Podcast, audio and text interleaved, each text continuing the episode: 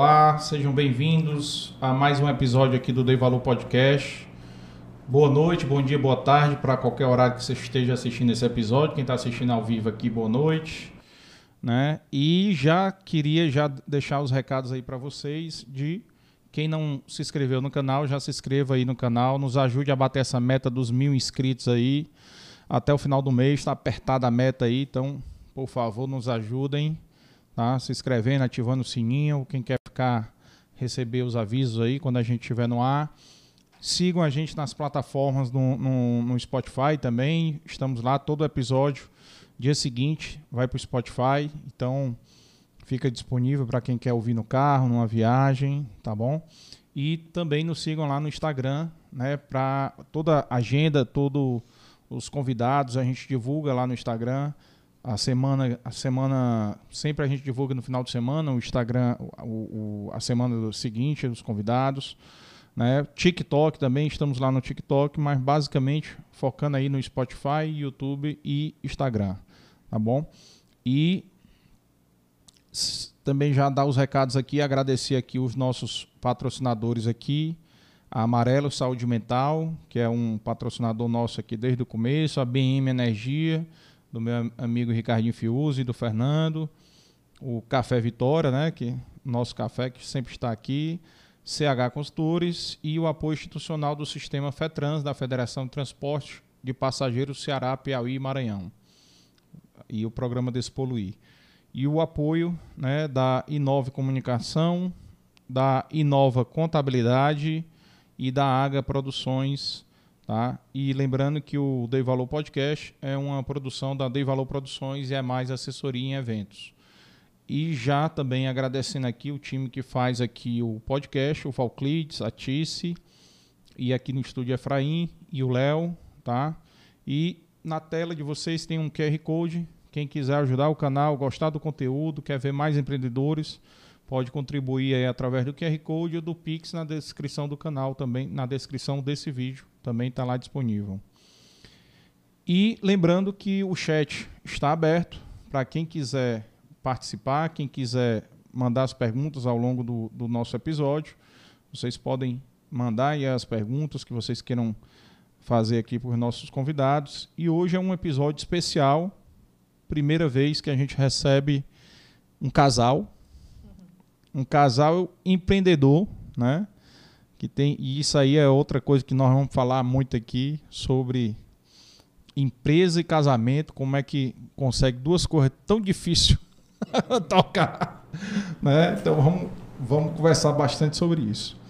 E gostaria aqui de desejar aqui as boas-vindas aos nossos convidados de hoje, que são Elisiane e Evandro Colares, né, que são os proprietários da empresa que é líder aqui, referência no Ceará, depois até falar de números, prêmios, eu sei que tem muitos prêmios, né? Pesquisei bastante aí sobre os prêmios, depois nós vamos falar aí ao longo do episódio, né, da Advance Comunicação, então sejam muito bem-vindos aqui. Obrigada, vamos lá, estamos juntos, né? agradecemos aí a, a oportunidade, oportunidade de estar aqui com vocês nessa noite maravilhosa, tá certo? ouvir aí um pouco da sua história aí que você estava contando pra gente, como é que chegou no Dei Valor, tá certo? É. Você também tem uma trajetória muito bacana, tá certo? Conheci seus pais, conheço, aliás, tá certo? É. Seus pais, ainda estão aí firmes e fortes, tá certo? Saído daqui agora, Pronto. Ele trabalha aqui. Sua mãe, eu trabalhei é. com ela no Banco do Nordeste no é. passado, não trabalhando diretamente, que ela era bibliotecária no banco, é. era chefe da biblioteca do banco, tá certo? É. Era a famosa dona Miriam, tá certo? Então a gente realmente teve essa oportunidade de conviver com ela, tá? Conheço seu pai também. É, e estou feliz de estar aqui com você e vendo aí o, o seu passado, apesar de ser um cara super novo, mas um passado bem construído e você chegou até aqui, parabéns. Nada. Você também tem que um dia inverter aqui e vir para cá contar a sua história, tá certo? Que é, é muito bacana. Ele vai já te entrevistar. Construir, construindo a história, velho. Construindo a história, né? Estamos construindo. Estamos apertando o acelerador. Né? É isso aí. E, e, é legal porque a gente começa a, a ver, uma das coisas aqui do podcast é que a gente não tem negócio de preconceito com idade não, viu? Aqui a gente entrevista gente nova, gente mais velha, senior, né? Então, legal. de convidados de 70 e tantos anos, como convidados de 30 anos. Né? Tem, história. Teve, é, tem história para contar. É. Né? Então, assim, tem história para contar e para inspirar quem está assistindo, né? Que esse é o nosso principal objetivo, né? É que as pessoas se inspirem, né? Se sintam é, também um pouco motivadas, né? A gente sabe que empreender é, é uma coisa muito difícil, né? e ainda mais no nosso país que não é agora, principalmente no Brasil, tá certo? que não ajuda muito, né, cara? não ajuda. Até o passado é, é incerto. Exatamente. Isso é uma coisa ridícula, né? Mas é verdade. É fato, né? E aí a gente quer assim que vocês, né, os nossos convidados compartilhem a história exatamente para isso, né? Para que essa história compartilhada ela sirva realmente de inspiração. E quantos casais hoje não tem negócio junto com a mulher e vão ouvir aqui de vocês como é moleza fazer isso. né? Vocês vão dizer como é. Vocês vão dizer aqui, compartilhar como foi fácil até agora, né? Como é fácil. Como quando chega, quando entra no carrinho para casa, já não toca mais assunto de empresa. Nossa, isso, isso. É, é a união de diretoria direta. Né? Toda hora. É, e a gente sabe que é complicado isso aí, né? Mas a intenção é a gente realmente conhecer um pouco mais. Né? E aí saber, começar, é, primeiramente, obviamente, saber, vocês, acho que tu nasceu, tua, tua família é daqui? Não, meu pai é cearense, tá? É. Meu pai é de Baturité, lá vizinha aí, Serra, rapaz. lá onde vocês têm sítio, tá É, certo? doutor Freitas é de Baturité, doutor é, Freitas Cordeiro. Pai é de Baturité, mas ele com 23 anos foi para São Paulo, hum. construiu uma história em São Paulo, casou por lá, é, mas eu cresci ouvindo da boca do meu pai que um dia ele voltaria para Fortaleza, para o Ceará. É, e, e, a gente, eu e minha irmã só são dois filhos lá em casa.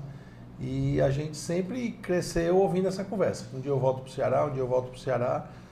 Acho que como todo cearense, nordestino que está lá para São Paulo, acho que sempre alimenta esse sonho de um dia é. voltar, tá certo? Para a terra dele. Fazer o pé de meia, né? E é, voltar. Então ele teve lá uma oportunidade de vir embora.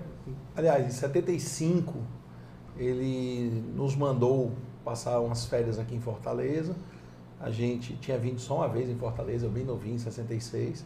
Então, em 75, a gente veio, eu com 12 anos, 13 anos.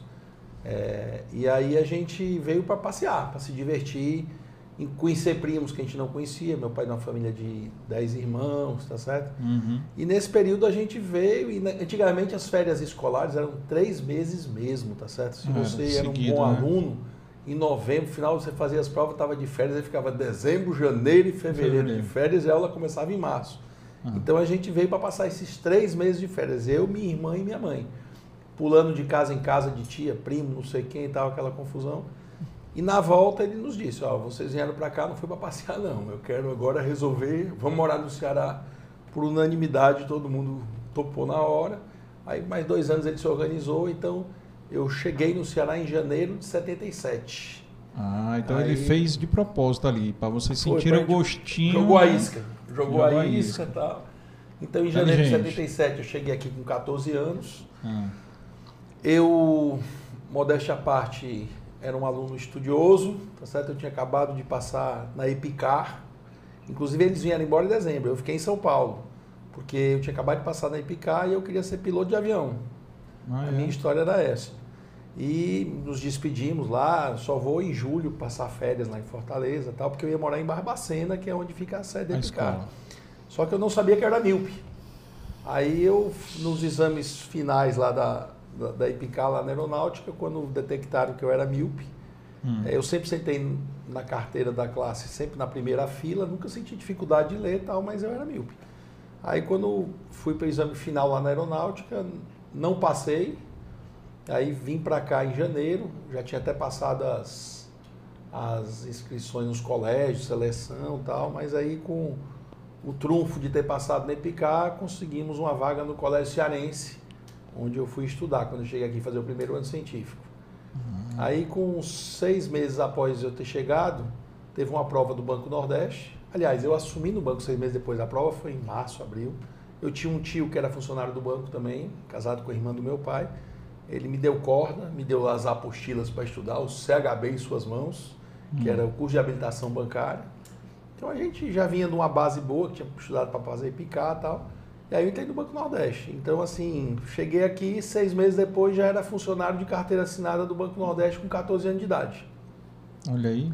E aí tinha aquela história, você tá feito na vida pro é. resto do Pode era agora... aquele jovem aprendiz né, que tinha. É, era o um curso de habilitação bancária. É. Teve várias pessoas é, aqui. Não foi colega do Geraldo Luciano, não? Na mesma sala. Foi Luciano na mesma sala. Mesma sala é. Antigamente chamava CAB, ah. aí depois de mudou para CHB, bancária, né? Mudou é. para CHB. Curso de habilitação bancária. O Geraldo Luciano, nós sentávamos carteira com carteira aqui, porque nesse curso você tinha aula, duas horas de aula mesmo, do português, matemática a economia e a administração, eu costumo dizer que a gente estudava mais no CHB do que muita gente estudou em faculdade aí, tá certo? Quando eu fiz ah. economia depois, já tinha visto um bocado de coisa lá no banco, já quando eu cheguei. Ah. Contabilidade, tá? a gente durante esses dois anos Facilitou e meio do curso. Muito. Ah. Então você passava duas horas em sala de aula de manhã, de 8 às 10, ia para casa, meio-dia voltava, aí era meio-dia, seis, era trabalhando mesmo como bancário e você trabalhou, nesses dois anos e meio de curso, a gente estagia, trabalhava, eu estagiava em cinco lugares diferentes, tá? Então eu passei pelo departamento pessoal, departamento de processamento de dados, crédito rural, crédito industrial e câmbio. Então a cada seis uhum. meses tinha um rodízio, tal, então a gente trocava toda essa experiência nesse período.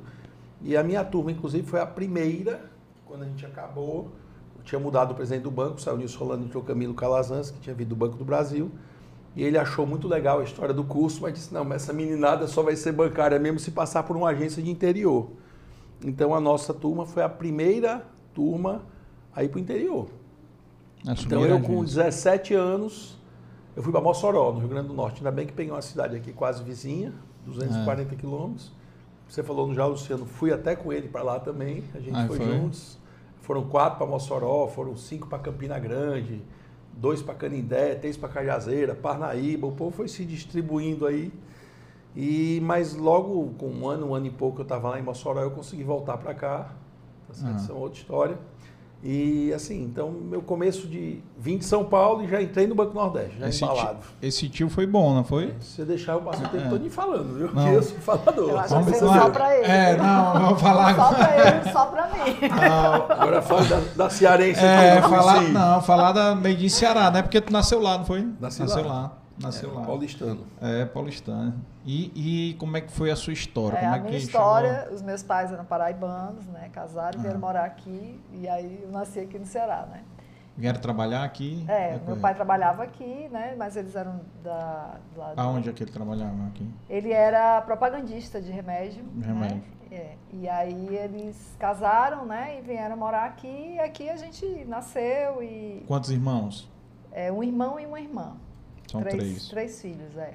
E aí a gente, eu, enfim, sempre gostei muito de estudar, né? Fiz escola técnica, fiz edificações na escola técnica. E quando eu fazia Cefete. edificações. Cefete, é, é, que agora é Cefete, né? Naquela não, época é, chamava escola Não, era técnica. escola técnica, passou para Cefete e agora e é Instituto é, Federal. Exatamente. É, eu fui professor lá, substituto. Ah, foi, legal. Lá muito bacana lá, né? É. E aí lá eu fiz a edificações e quando eu fazia edificações surgiu é, uma seleção para ser bolsista né, do Banco do Nordeste. E aí eu fui para a área de treinamento do banco e trabalhava lá com, na área de. Mas qual era material, a idade, mais ou menos já? 16 anos. É, ah. 16 anos. E aí eu comecei a trabalhar, né, 16 anos, e aí estagiava no banco, estudava na escola técnica. E logo que eu entrei no banco como estagiária, surgiu um, um concurso interno para o CHB. O CHB, né? Que foi o curso que ele fez. Quando ele fez, eram três anos. Quando eu dois fiz. Mil. Dois e meio, né? Quando eu fiz já era um ano, já estava mais compacto, né? Hum. E aí eu passei para o CHB e aí eu fiquei. Tinha aula de, de manhã, de tarde a gente ia uh, para uma agência, né? A gente tinha um rodízio, né? Passava um período numa agência, sei lá, dois meses numa agência, na área de cobrança, depois na área de crédito rural, depois a gente ia fazendo um rodízio de várias áreas para a gente ter um, uma visão completa, né? Uhum. E de manhã, então, de manhã estudava no banco, de tarde era o estágio, né? Porque a gente rodava em várias áreas do banco, e à noite eu, eu seguia o meu, que a gente chamava de segundo grau, né? Hoje é ensino médio, né? É. que era o meu curso na escola técnica, né? Que, que no caso ainda era o curso profissionalizante de edificações, né? Isso, isso então, aí já então foi bastante tempo depois do dele, né? Foi, eu sou eu muito entendi. mais nova que ele. eu, eu, eu, não, tu viu que eu não, não quis... Você em 77. Eu não quis, eu não quis entregar. Em, em 86. 86, é. Uhum. Nove anos depois. É. Nove anos depois. Pois é. E aí, no banco... Era é... lá no, no, na Assunção ali já? Ou Não, era no Passaré, Passaré tudo lá era no Passaré aula ainda. de manhã, hum. aí tinha um ônibus que saía de lá, levava a gente para o centro, né? Hum. E aí teve um momento que a gente estava estagiando no prédio lá do, do Edib, né? É. Ou então numa agência, né? Tinha a agência Metro, né? Que era ali perto da Praça do Ferreira, né? Floriano Peixoto. A meta era Floriano Peixoto e a é. agência centro na Major Facundo. Então a gente ficava rodando, hum. né? E tinha um ônibus do banco que, que levava... Da Gertax. Que, é. Não, aqui, tá no teu tempo, não, não por, sinal, por sinal, aqui tudo você pode, viu? Você não está dentro de uma TV. Pronto. Você que é. Pode, tem, pode tem, tem. Não, aqui pode falar os nomes, tanto das pessoas importantes para vocês, né, na carreira de vocês e, e as empresas. Uhum. Tem, Fica à vontade aqui, que aqui não tem negócio de proibido por é. carro de merchan, de. Tá Mas só finalizando, então, eu, embora tenha feito o, o, curso né, de habilitação bancária, eu sempre acabava caindo no banco, ou na área de comunicação, ou na área de assessoria de comunicação, ou na área de marketing, né, hum. ou na área de planejamento. Né? Então, eu fui seguindo essa carreira e enquanto eu estava no banco, é, eu boa parte do meu tempo eu fazia interlocução com as agências de publicidade, né? Então eu brifava as agências, né? Eu acompanhava ali o trabalho. Você que fazia esse, esse trabalho de Exatamente, Era né? cliente trabalhava da... nessa equipe. E aí o banco ele sempre investiu muito, né, na formação da, do, do, time. Uhum. E a gente fez muitos cursos. O banco bancava mesmo você fazer curso é, fora e para que a gente o time fosse cada vez mais preparado, né, para para enfim fazer suas funções. E eu aproveitei muito bem né, todas essas oportunidades. É, também atuei no banco na área de, de eventos, de feiras. De, o banco participava muito de feiras é, da agro, agronegócio, agronegócio né? né? máquinas, equipamentos, de, enfim, todo dentro dos era o foco, frentes, né? Era o né? foco principal, é, acho, tinha indústria, época, né? né? Tinha uhum. área industrial, tinha área tinha... É, é uhum. de é, tinha câmbio, tinha, enfim, muitas coisas. Maracanaú estava crescendo ali, né? Era o distrito, é, eu né? tirei férias de gerente lá, do gerente da agência de Maracanaú, por uma ou duas vezes lá. Foi? A agência ficava dentro do Ceasa. Ah, eu acho que ainda é, né? Não, acho que ainda é dentro. Não, acho que é. Tem uma do Banco do Brasil também lá. Não, acho que é dentro do é, Ceasa. É. A agência é dentro do Ceasa. É, e aí teve um momento no banco que é, acho que foi quando o Collor caiu Uhum. É, e o 91, banco, 92, o, horário 92. De, a carga horária de bancário é 8 horas, né? Aliás, uhum. 6 horas. E quem Direto. trabalha 8 é, tem duas horas extras. Então, essas horas extras, ela, elas têm um peso de hora extra, né? Uhum. E aí o banco entrou numa situação complicada e tinha que cortar essas horas extras, né? E de muita gente, quem não, quem não era comissionado, né? Quem não trabalhava nas áreas afins, o banco, o banco pegou... Nas áreas fins. As áreas meios, é fins, aliás, na, nas áreas meios, que era o que ela trabalhava, eles reduziram o pessoal todo mundo para seis horas. É. E diminuiu o salário, que você perdeu a, a, hora extra, que na época a hora extra com, com acréscimo representava uns 40% do salário a mais. E, e nessa, nesse, nesse no, onde ela trabalhava, passou a trabalhar só seis horas, tá certo? É.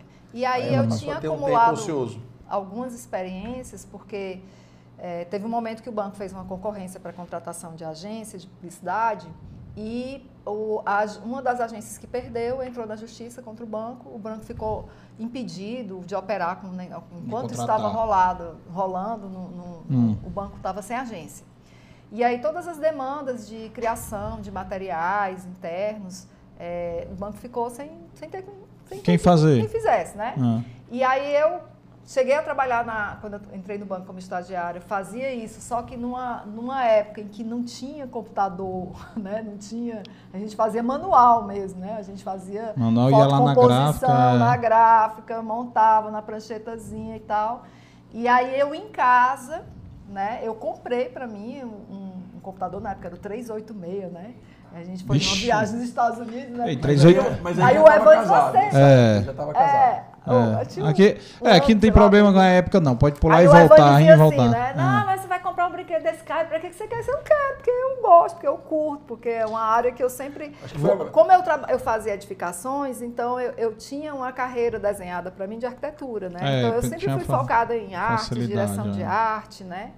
E eu fazia isso de por um, como um hobby mesmo, né? Eu queria me desenvolver. Então, quando eu, eu comprei esse computador, era, no banco não tinha um monitor colorido, era aquele tinha, DOS.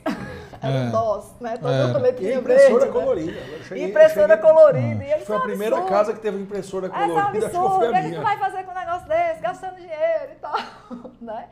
Então, quando surgiu essa necessidade lá no banco, eu tinha equipamento, né? Eu, eu sabia fazer, né? E aí eu comecei a ocupar esse espaço dentro do banco. Do CorelDRAW é, como criativa mesmo, né? De fazer folder de, de material de, de, investimento do banco, né? De, de, de, produtos que o banco queria vender. Eu comecei a fazer porque não tinha quem fizesse, né? Porque você trabalhava no banco no de, 8, de 8, a meio, 8 às 2, é. sei lá, né? 6 horas direto. Na, no momento que estava o expediente completo. Aí quando hum. o banco cortou o expediente, uhum. aí eu uhum. pensei, pô, fazer o quê nessas, nessas horas... É, é, sobrando aí do é, dia. sobrando, eu vou pensar para fazer alguma coisa, né? Ocupar, né? E aí eu comecei a montei a Advance, né? E, e comecei a fazer projetos no, depois que eu saí do banco. É, e aí foram surgindo clientes, oportunidades e tudo, e eu estava muito desconfortável desconflitar com o banco, né? Porque uhum. eu não queria que durante o horário do expediente eu tivesse ali enrolando recebendo o banco, ligação, né? atendendo, né? não queria isso, uhum. né? E aí eu é, consegui tirar uma, uma, uma, licença de interesse particular uhum. e fiquei mais focada na Advance. É, e à medida que as coisas foram, vamos conquistando os novos clientes, né? A gente foi ampliando a equipe, fomos crescendo ali de uma forma orgânica. E, e, e, aí tinha um calo, né? O calo é o quê? Essa área administrativa financeira, né? Que aí era o meu sonho, que o Evandro viesse. Evandro, assume esse negócio aí, porque a minha área é criação, né? Eu quero... Ah. minha área é criação, é planejamento, né? E tal. E o comercial? Pois, pois é, quando a ah. gente começou, a gente fazia de tudo, né? É, então você criava, fazia interlocução com o cliente... É é, vendia, agora né? Vamos, fechava. Agora pulou algumas etapas aí é, na conversa. Pois tá? é, vamos voltar às etapas. O Lavanda é mais detalhista, é. né? Não, aí, aí, pronto, eu trabalhava no banco, trabalhava no banco, a gente se conheceu. Como é que se conheceram? É? Tal, na agência? Ela era caixa. Pronto, eu tive um período que eu fui caixa, né, no banco. Uhum. É... Eu fui bancário também, sabia? Ah, foi, foi onde? Banco Real. Banco Real, pois é. Teve uma época que eu estava como caixa. Uhum. E aí, era fila, fila única, né? Aí quando eu vi, era aquela criatura ali na fila, deixava os outros passar, que era para regular, para ir para o meu caixa, né? Era ele. É, era. era. Era fila única. Mas era sem querer. Pode era. passar, pode passar. É, pode ir, pode ir. Toda hora eu trocar um cheque lá no banco. Ah, era? Até que deu certo. Até que deu? Até que deu certo. Tá? Ei, o cheque não era sem fundo. Não, jeito nenhum. Até que deu certo. Mas aí tem um, tem um parênteses aí nessa história. Eu estava no banco já tinha estado em 77 e a gente já estava em 94, a gente casou em 90. Uhum. É, e aí, aliás, 90, 94. A gente casou em 90, mas essa história que eu vou falar. Em 94, eu tinha sido, com 20 e poucos anos, diretor do BNB Clube. Tá? Eu uhum. era bancário, era sócio do BNB Clube. E até por uma brincadeira, a gente montou uma chapa é, para concorrer à, à diretoria lá do BNB Clube. E eu era diretor social nessa chapa. Tinha um uhum. presidente, mais quatro diretores. Administrativo, social, cultural e tinha um outro lá que eu não estou lembrando, objetivo. E aí, quando eu me vi com 23 anos, aí eu fui eleito diretor social do BNB Clube. E na época o BNB, os clubes eram importantes naquela época, uhum. não é como hoje, tá? Hoje os clubes realmente sofrem um bocado, mas naquela época Total. os sócios... E o BNB Clube também tinha uma vantagem que a gente tinha já uma gama de funcionários do banco que frequentavam o clube, o clube bombava, fazia e aí eu me vi naquela obrigação de começar agora a fazer shows, trazer cantores, fazer eventos. Aí a gente começou a trazer chiclete com banana, quando nem fazia tanto sucesso aqui. O chiclete via lá no BNB Clube fazendo show e tal. Isso que ano? 90 mesmo? 91? Isso, não, isso aí tô falando 90. de... Eu tinha 23 anos, 77, tô falando de... É, 23 com 77, por aí, 90, 80... É, por aí. Não, não não, tu nasceu, nasceu em 67, não? Não, é, não calma, calma. Calma aí, não. tinha 23 é. anos. É, 23, então, tô, desculpa aí, eu fui, me atrapalhei, tá? Ah. 62 com 23, então eu tinha 25 anos de idade, isso aí foi 62 com 23, 75, não, 85. 85, 85, me atrapalhei aqui, né? Aí a gente pegou e começou, eu passei dois anos como diretor do Bender Clube. E me envolvi com evento, festa, show, não sei o quê. E contratava show do Célio Guimarães, que era o cara que depois montou o Fortal lá na frente. Clique tá? Promoções. Clique Promoções. Então, quando eu, em 94, o Célio me ligou um dia. Tu lembra de mim ainda? Eu digo, lembro. Vamos conversar hoje? Bora almoçar, tal, não sei o que. Fui. Aí me convidou para montar um bloco. Ainda no pré-carnaval. Canguru. Ah, Canguru foi depois. Foi, vai ter que dar no pré-carnaval. Ah. E aí eu, Cid Marconi, que era meus, meu amigo da antiga, demais, Hernani sim. Prudente, por aí foi. A gente o Bob, né? Bob, o Bob, Bob no começo fazia Bob parte, tá certo? O Hernani tá entrou depois do lado do Bob. Quem teve aqui então, recentemente foi o Douglas Santos. Pronto, da DIE. Então, era meu concorrente de bloco. Ele, é. ele, ele, tinha o Lero Lero, era do Canguru, isso, do Fortal. Uhum. Então a gente começou, então em 94 aí começamos o Canguru, primeiro participando do pré-carnaval, em julho veio o Fortal. A Elisiane já estava nessa história de criar coisas, tá certo? Então tudo do Canguru em 94, ela que criou o Abadá, os outdoors que estavam na rua, roteiro de propaganda de televisão. Mas não foi o primeiro ano do Fortal, não, né? Não, não, não. O, foi o terceiro ano do Fortal. É, porque o Fortal o, começou em 91, 2, 92, 92, com um bloco só, o Arabuneco. No ano seguinte já foi com o Evabari e com o Siriguela, e, e, o, e o Arabuneco virou Lero. E aí a gente entrou no ano seguinte, entrando o Canguru e o, Eva, e o Tropical. Sim. Tropical. Aí porque começou antes do, do próprio Fortal, foi o pré, né? Pré-carnaval. É, tinha o Liso Boneco, né? tinha é. um... Pessoal, é. Então, a Elisiane, naquele ano de 94, criou tudo do canguru. Criou uhum. tudo, tudo. O que você pensar de propaganda do canguru. E naquele ano, foi um bloco assim meio azarão, porque a gente. Ricardo Chaves não era muito conhecido aqui no Ceará, etc. Uhum. E, tal. e a gente ganhou o prêmio de melhor abadá naquele ano, com o abadá que ela criou, tá certo? E assim, começou também todo mundo a elogiar o outdoor do canguru, não sei o que, tarará, tarará. Eu aí, acho que isso aí também contribuiu para que em 95 né? ela começasse a advance, tá? Eu confesso até que no começo, mulher, deixa que vai já quer estar no banco, não sei o quê, deixar o banco para é. montar uma agência. Só atrapalhando. Aí. Só eu querendo, eu querendo, querendo andar crescer, ele, querendo ele não crescer e voltando para trás. Então, assim, realmente nesse, teve esse momento da vida da gente que foi o canguru, e onde eu fiquei por 10 anos, tá? Uhum. Então o canguru, eu digo que ele abriu muitas portas para mim, tá certo? Porque eu então era um sem desmerecer, eu era um bancário do Banco Nordeste e tal. Mas assim, não Tem era um evidência, cara, né, não, não, era um cara que estava em evidência, tá? É. Então de repente você é dono de bloco, você é. começa a ser chamado para dar entrevista em programa de televisão, uhum. você começa a dar entrevista em rádio, você começa a aparecer mais, tá certo? Então, assim, isso também eu acho que contribuiu para eu me tornar uma pessoa mais conhecida dentro da cidade de Fortaleza. Uhum. O Canguru realmente foi um bloco de sucesso na época do Fortal. A gente total, sempre total. Conseguia. A dificuldade que a gente teve no primeiro ano, a gente não teve mais nenhum dos outros anos, tá? Eu ainda fiquei 10 anos no Canguru, eu saí no, no Fortal de 94 até o ano de 2003, fechando um ciclo de 10 eventos, tá? Uhum.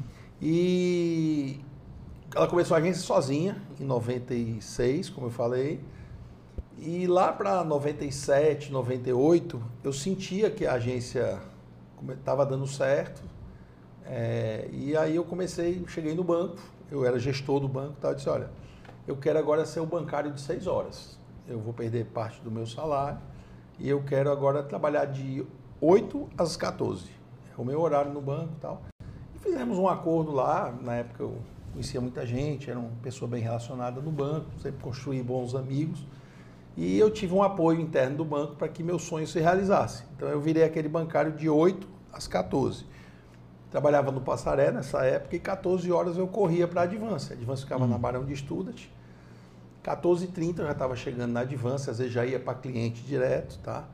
E eu passei na Advance a ocupar esse espaço de relacionamento com o cliente, a figura Comercial, do atendimento. Eu, eu queria que ele viesse cuidar do financeiro, administrativo, mas no final ele chegou e queria ser publicitário também, né? Ah, é? e aí ele, e ele se achou porque ele tem esse... Ah, essa, deixa, deixa que eu crio agora. Essa articulação, né? Ele conhece muita gente, então ele é ah. muito...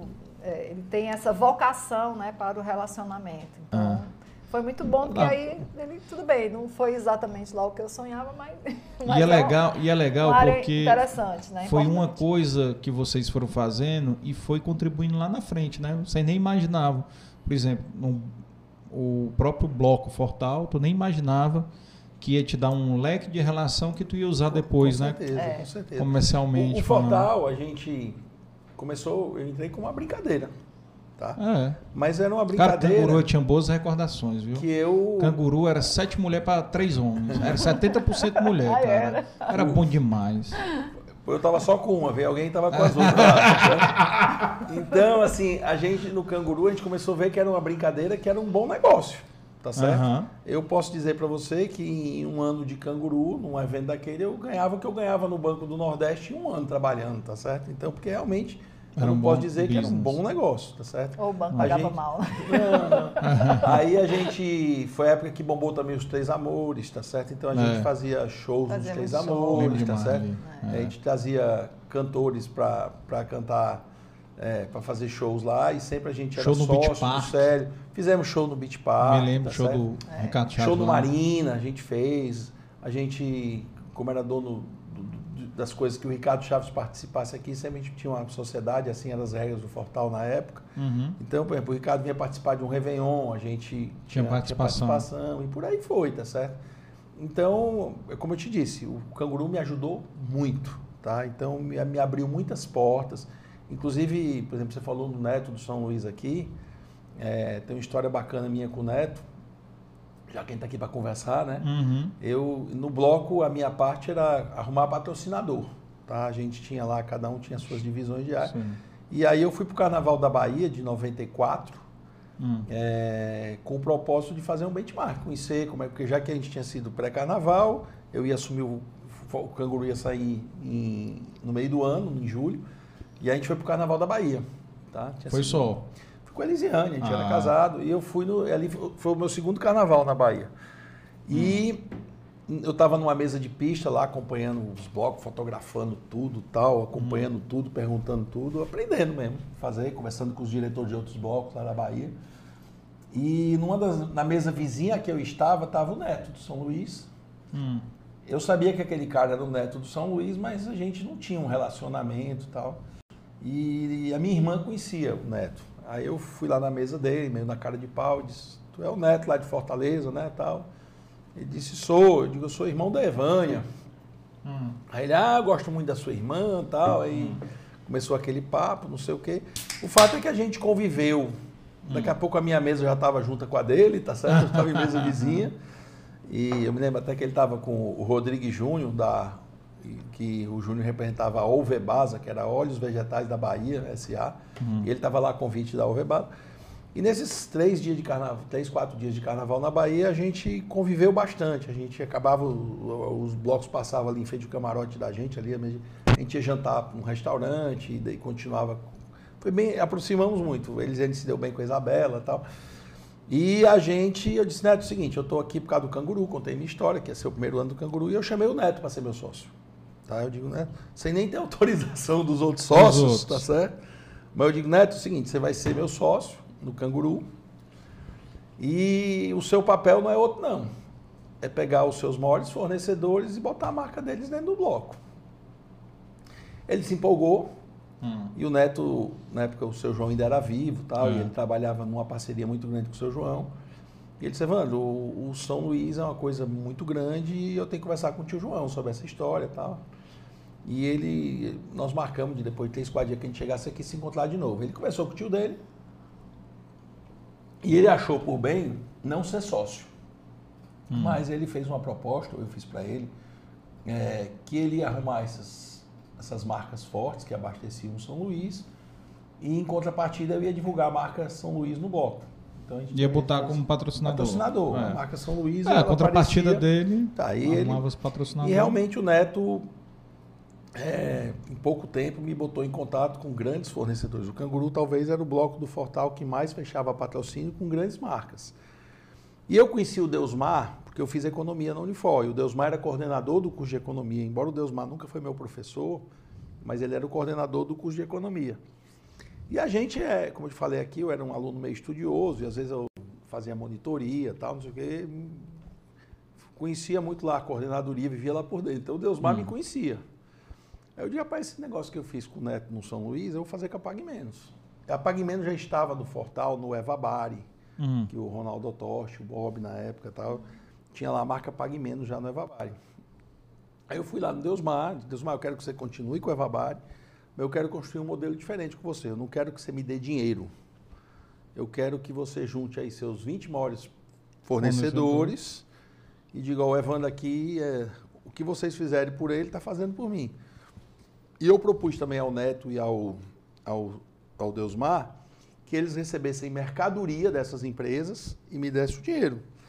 Então a gente fechou Colinos, Coca-Cola, Jonso e Jonso, Kimberly, Sanofi, Colgate. Sica, Colgate, né? eu falei Colinos, mas é. porque era Colgate, e por aí vai, quer dizer, a gente colocou grandes Ou seja, marcas, eles davam os produtos de forma de patrocínio, patrocínio ao invés de dar dinheiro. E o, Deusmar, e o dava, Neto me dava o dinheiro que era o que eles iam pagar para eles. Exatamente. Então, assim, a gente bombou muito. É. E com isso, eu, eu conhecendo o Deusmar, conhecendo o Neto, a gente começou também.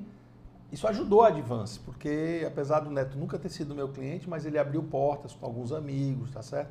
Até que, a, que culminou a minha saída do banco mesmo Aí, como eu falei, 90, a partir de 98 eu fiquei dividido. Eu saía do banco correndo para Advance, correndo do banco para Advance, uhum. todo dia, todo dia. É, e sempre eu conversava com, com as pessoas, um cliente, tal, eu dizia, olha, eu só posso atender de tarde. Era até chato, né? Mas eu dizia, ó, de manhã eu ainda estou no Banco Nordeste e tal. Eu via já essa expectativa forte de eu deixar o banco.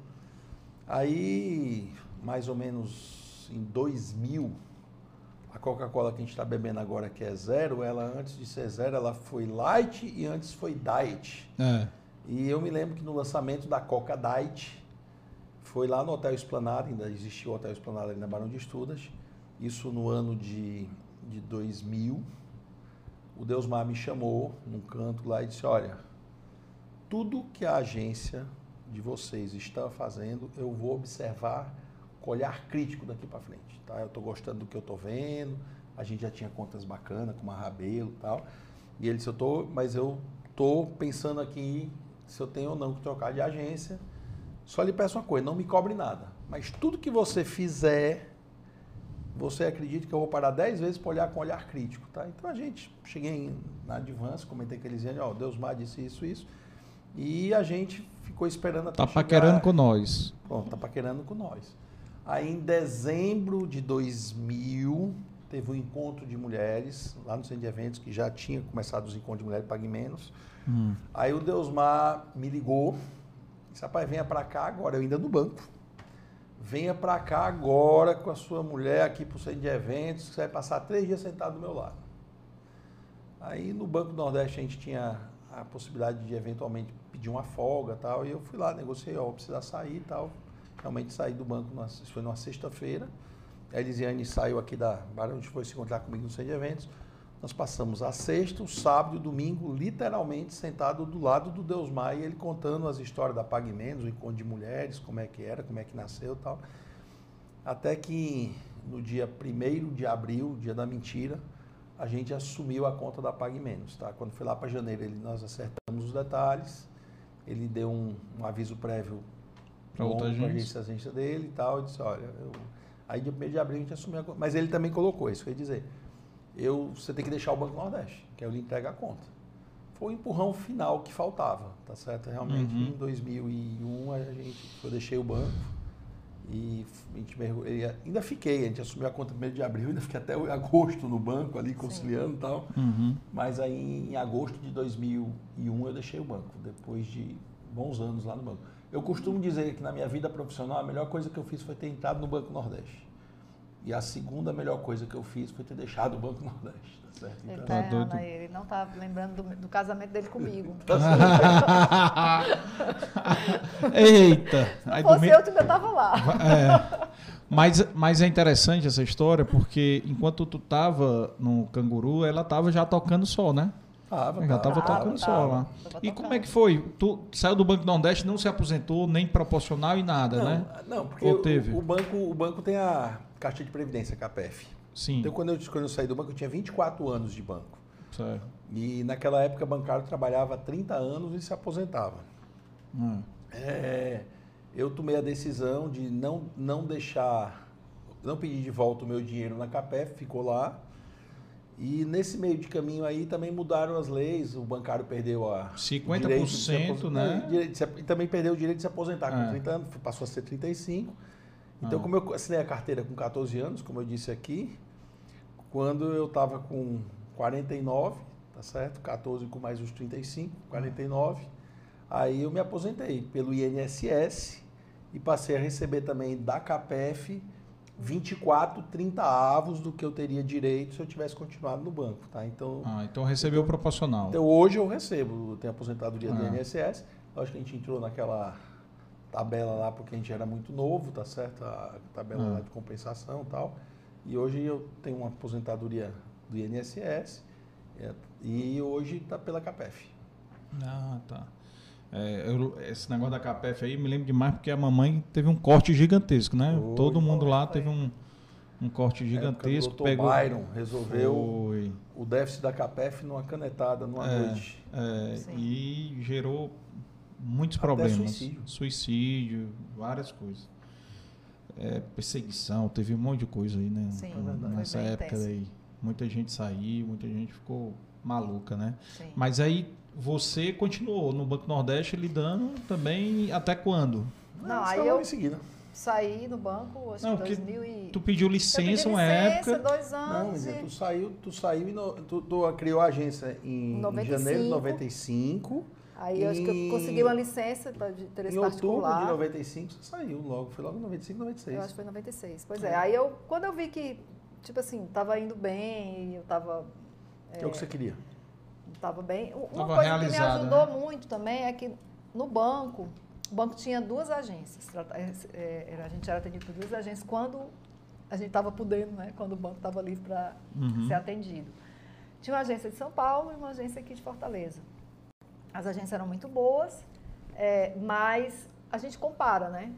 Então uhum. eu, eu, eu, comecei a fazer uma análise assim de gaps, né? De, o que é que tinha de legal em uma, na outra, né? quais eram as carências que o mercado aqui tinha.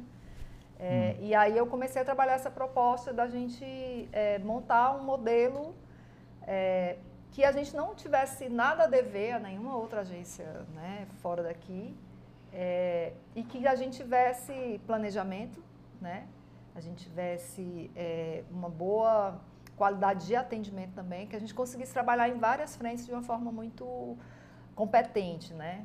E criação, enfim. Então, é, essa era, essa era, era a, minha, a minha proposta, né? O desenho que eu imaginava.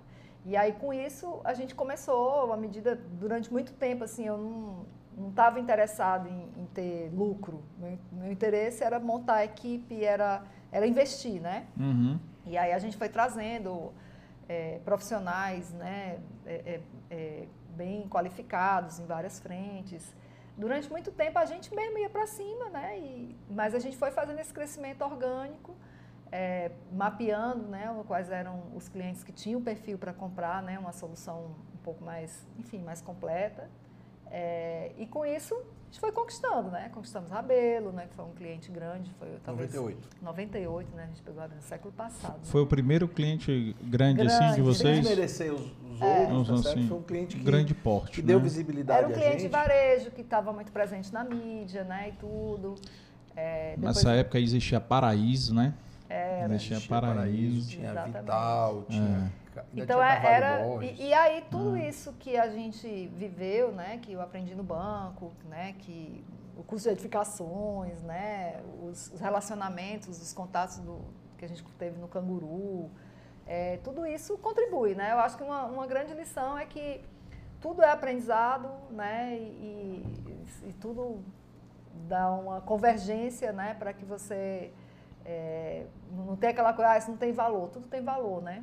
Mesmo uhum. coisas que eu estudei que não, talvez não tivessem dentro da linha do, do, dessa frente de comunicação, né? Como uhum. no banco, a gente estudava estatística, estudava análise de cadastro, era é, grafoscopia, né? Para você, conferir, conferir as assinaturas é. dos cheques, né? É, trabalhou na, trabalhei na compensação, somando cheque, cheque parando cheque é. para botar no malote e pro, né? É, é, teve uma coisa que eu acho que foi muito rica dessa geração, né? Da minha geração e eu acho que ele viveu isso também, foi a, foi a transição de, de um modelo que talvez é, é, teve a maior aceleração de transformação de tecnologias, né? Então eu trabalhava, comecei a trabalhar como estagiária numa, numa prancheta né, com a régua paralela, montando as coisas da forma manual. Uhum. Daqui a pouco você já tinha um computador com softwares que, que você, pô, eu faço isso muito mais rápido aqui no computador, né? Então, é. vem os softwares, né? Você vai migrando para essas tecnologias. Eu trabalhei em agências do interior no banco. O banco abriu a agência em Araguaína, que é hoje é Tocantins, Tocantins na né? época era, era Goiás, né? É, que a gente se comunicava por telex. Né? Você já viu um telex? É. Você ligava. Eu, eu trabalhei, quando eu trabalhei em Mossoró, a gente passava telex. Uma... Gravava é. uma fita antes. Gravava uma fita, né? Eu cheguei a, a, a, ir em, em, trabalhar em, em agências no interior que tinha máquina de calcular com uma manivela, assim. Era muito divertida, né? Você digitava o negócio é. lá e virava a manivela. Era facite, facite. É. Máquina de escrever manual eu peguei. É. Então, assim, eu, eu, a gente foi vivendo né, essa, evolução, essa revolução né? né da, da, tecnologia. É, e, e eu diria assim que, que talvez eu vivi um, um, período de crescimento que não, que não dava para você ficar na zona de conforto, né? O tempo inteiro, né? E agora é muito mais forte ainda, mais intenso, né? Uhum. É, e isso dá para a gente um, tudo isso que a gente vivenciou ali é, contribui de alguma forma, né? Então, todos esses aprendizados do banco, por exemplo, que é mais voltado para a carreira bancária, é, gestão e tudo, eu trouxe isso para a Advance, né? Esses aprendizados. Então, é, isso é um diferencial da gente que a gente percebe que muitas agências que foram formadas ali por criativos, o cara é criativo, mas ele não sabe administrar. Uhum. Ele se embanana, ele mistura o dinheiro dele com o dos terceiros, enfim. É. E, a, e as, muitas, muitos casos de agências que não dão certo tem a ver com essa dificuldade né, do, do criativo de gestão. Né? O cara é bom ali, mas, mas ele não, não consegue resolver bem a, a, a questão financeira, a questão...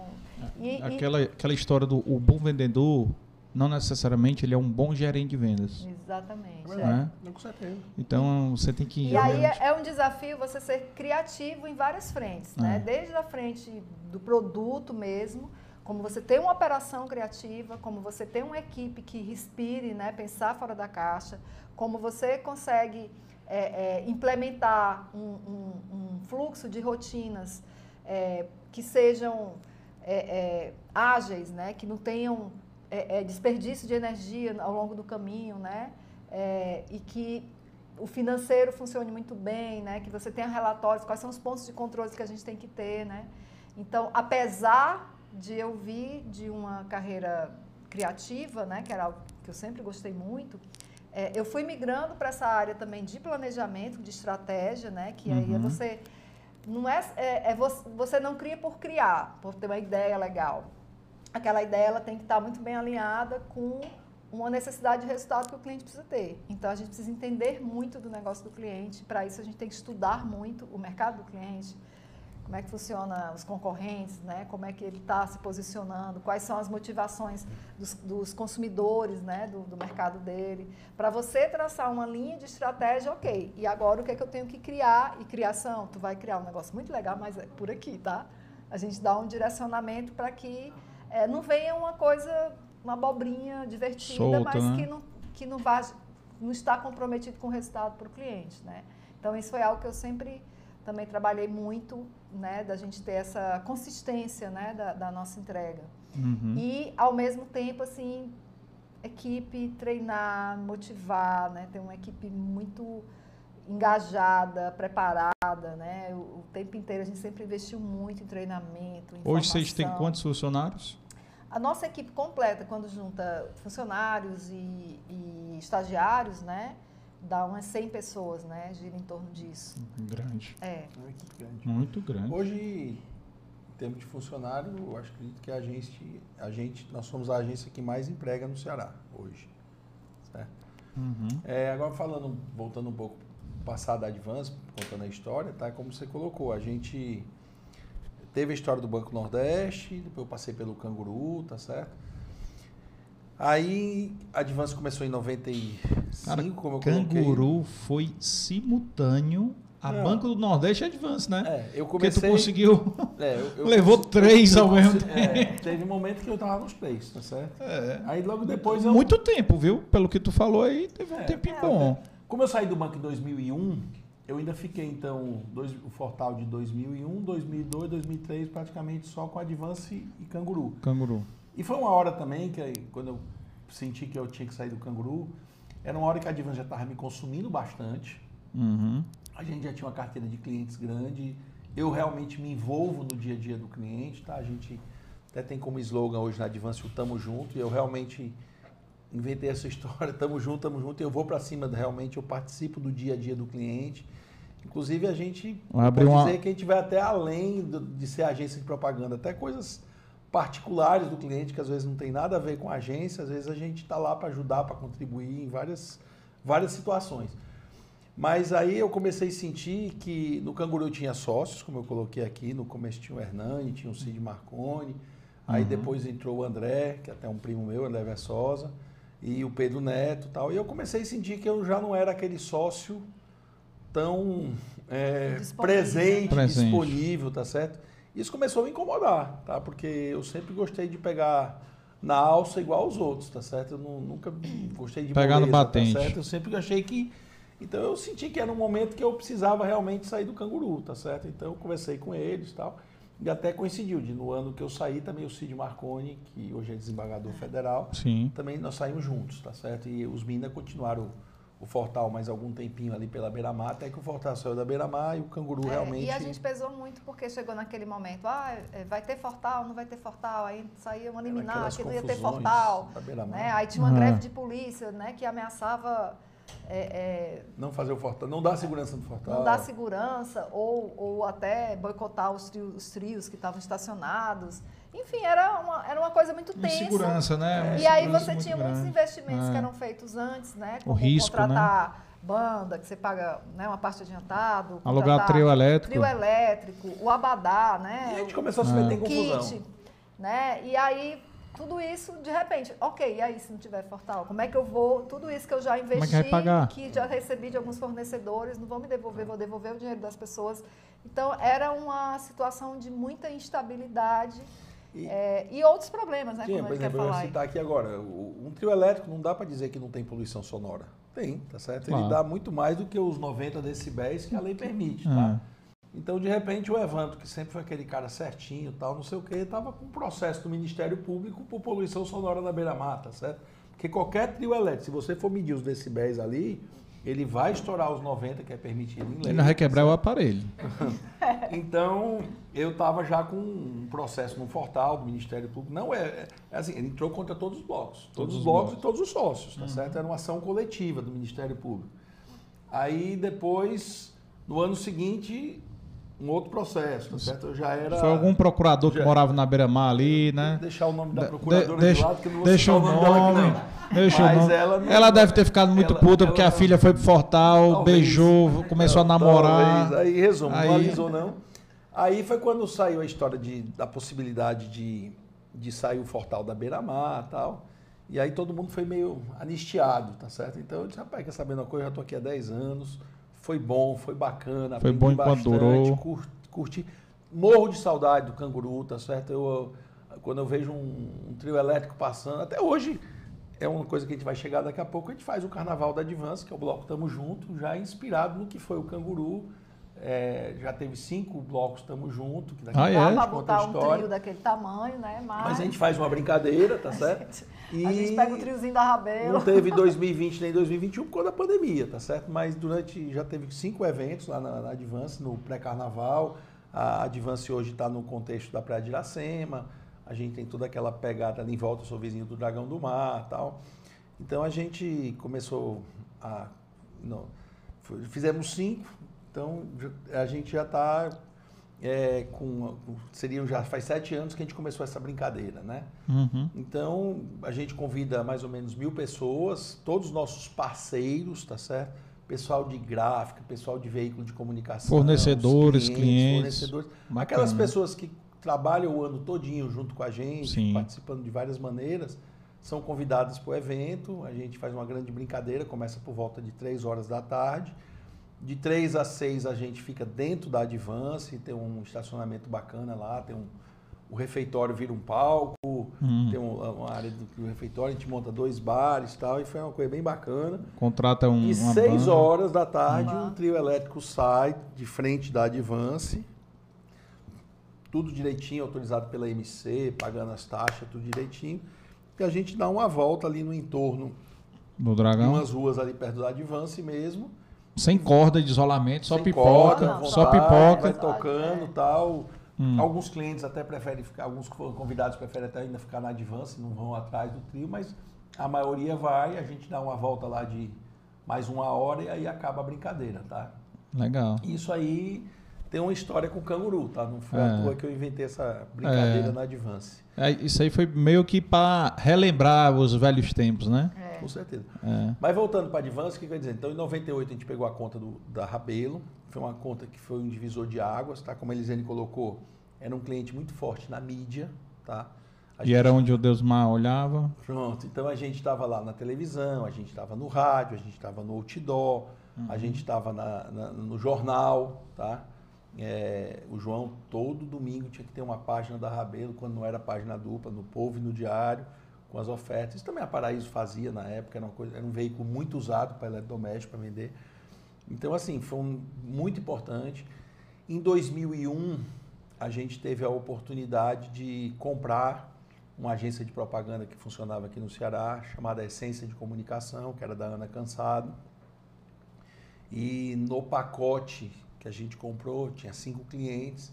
É uma coisa meio engraçada, né? Você comprar uma agência de propaganda, porque uhum. os clientes não são seus, né? Os clientes é, você pode ir embora. É da pessoa física, né? Tá então, assim, é. a gente comprou um negócio que. Num risco, que, né? tínhamos que manter a, a clientela dela feliz para que ela continuasse com a gente, tá? Uhum. Então, nessa época, a gente, quando comprou a Essência, veio o Apvida, que é, também era um plano de saúde que já atuava no Nordeste todo. A Rabelo já já estava saindo do Ceará, tá certo? A Rabelo já estava começando a abrir loja fora do Ceará. Aí veio o Apvida, que já atuava no Norte e Nordeste praticamente todo, todo não, é, eu ainda assisti lá chegar em Aracaju, em Maceió, em alguma, João Pessoa foi uma praça que demorou a Apvida a chegar mas ele foi preenchendo alguns estados do Nordeste. É, João Pessoa acho que foi o último que ele entrou, porque lá tinha uma Unimed muito forte e tal.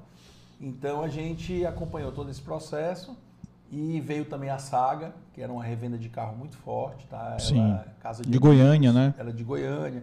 Aí depois veio a Cisão lá do grupo de Goiânia e tal, mas a Saga também foi um cliente muito importante para a gente talvez o, o a empresa de veículo de carro que mais anunciava naqueles anos que ela ficou com a gente, até a gente acompanhou a saga todo o processo. É, o Apvida ficou muitos anos na Advance com a gente também. Então, assim, e depois disso veio uma série de outros clientes grandes e tal, e a gente sempre teve esses momentos de dar saltos. Então, em 2001 foi um ano muito abençoado para a gente, porque tanto a gente pegou essas contas que veio nesse pacote dessa compra, como veio a conta da ah, Pague Menos. Tá então, ah. 2001 foi um ano assim de a gente sair de 10 funcionários para 40 de repente, tá? Foi um, foi um salto muito grande naquele ano de 2001. E, e, o legal é que a gente pode dizer que, tirando esses anos aí da pandemia, sempre a gente cresceu, cresceu, cresceu, é. tá certo? A gente sempre foi uma agência a gente não é muito de prospectar cliente, a gente não está atrás de tomar cliente de agência de ninguém, a gente normalmente é prospectado. A uhum. gente também tem um lado da, da, da, categoria, a Elisiane foi já presidente da BAP, hoje eu sou presidente da BAP, sou agência de propaganda. A Elisiane já foi presidente do SINAPRO, que é o Sindicato das Agências de Propaganda. É, já faz alguns anos que eu faço parte da diretoria do SINAPRO, tá certo? E a gente até por uma questão de ética mesmo, a gente nunca foi atrás de cliente de ninguém, tá certo? Sempre a gente foi uhum. prospectado, assim, o nosso crescimento, como a Elisene colocou, sempre foi cliente a cliente procurando, chegando e a gente foi agregando. Indicação, né? Indicação, tal. Por é. exemplo, o, o, Rio Mar, quando, quando chegou a Fortaleza, é, há sete anos atrás, nós fomos visitados pelo João Carlos Paz Mendonça. É, o seu João, é, ele mesmo fez questão de visitar a, as agências que, ele, que, que indicaram para ele aqui no Ceará e a, a Advance foi a segunda agência que ele estava visitando. E o briefing para a gente era: você tem uma hora para você vender para ele a sua agência. Então ele vai chegar na Advance duas horas da tarde e ele vai sair às três. Então se prepare aí, é muito ocupado realmente, João Carlos Mendes, muitos negócios e tal. E, e assim nós usamos bem a nossa uma hora, tal, mostramos o que a gente fez pelos outros, tal, tudo que a gente mostramos no portfólio, a estrutura física da Advance, que eu quero te convidar lá para você conhecer depois e tal. E quando já estava no estacionamento, eu me despedindo do seu João, ele chegou para mim e disse: Rapaz, tem um negócio que está me intrigando. O que é, seu João? Aí você é uma agência que está desde 96 no mercado, tá certo? 95 no mercado. E você mostrou aí trabalho de vários clientes, trabalhos maravilhosos tal. Você tem colégio, tem colégio Aritsá, no caso, faculdade Aridissá, você tem vários clientes de varejo, você tem. Você nunca teve a conta de um shopping. Hum. E aqui no Ceará tem tanto shopping bacana também. E nunca nenhum shopping se interessou de contratar Advance, tá certo? Isso está me incomodando. Eu não vou mentir para você que isso é uma coisa que estou preocupado com essa situação. Eu digo, hum. o senhor João Carlos era Deus que estava me guardando para o senhor, tá certo? Aí ele apertou na minha mão. Famoso disse, queixo. Tá fechado e eu não vou mais nem conhecer a outra agência. Pode ligar aí e dizer que a gente não vai mais não, o negócio ficou aqui mesmo. Então, foi mesmo. Dia, Nessa, a gente fechou né? ali no estacionamento, um aperto de mão e resolvemos a nossa história. A gente já está com o Rio Mar há sete anos. Dois anos depois veio o Rio Mar Candy, que também já tem cinco anos de inaugurado. Tá? É. Então, assim, temos toda uma história. E, e, o que existe muito na Advance são clientes de muito, muito tempo, tá certo? É.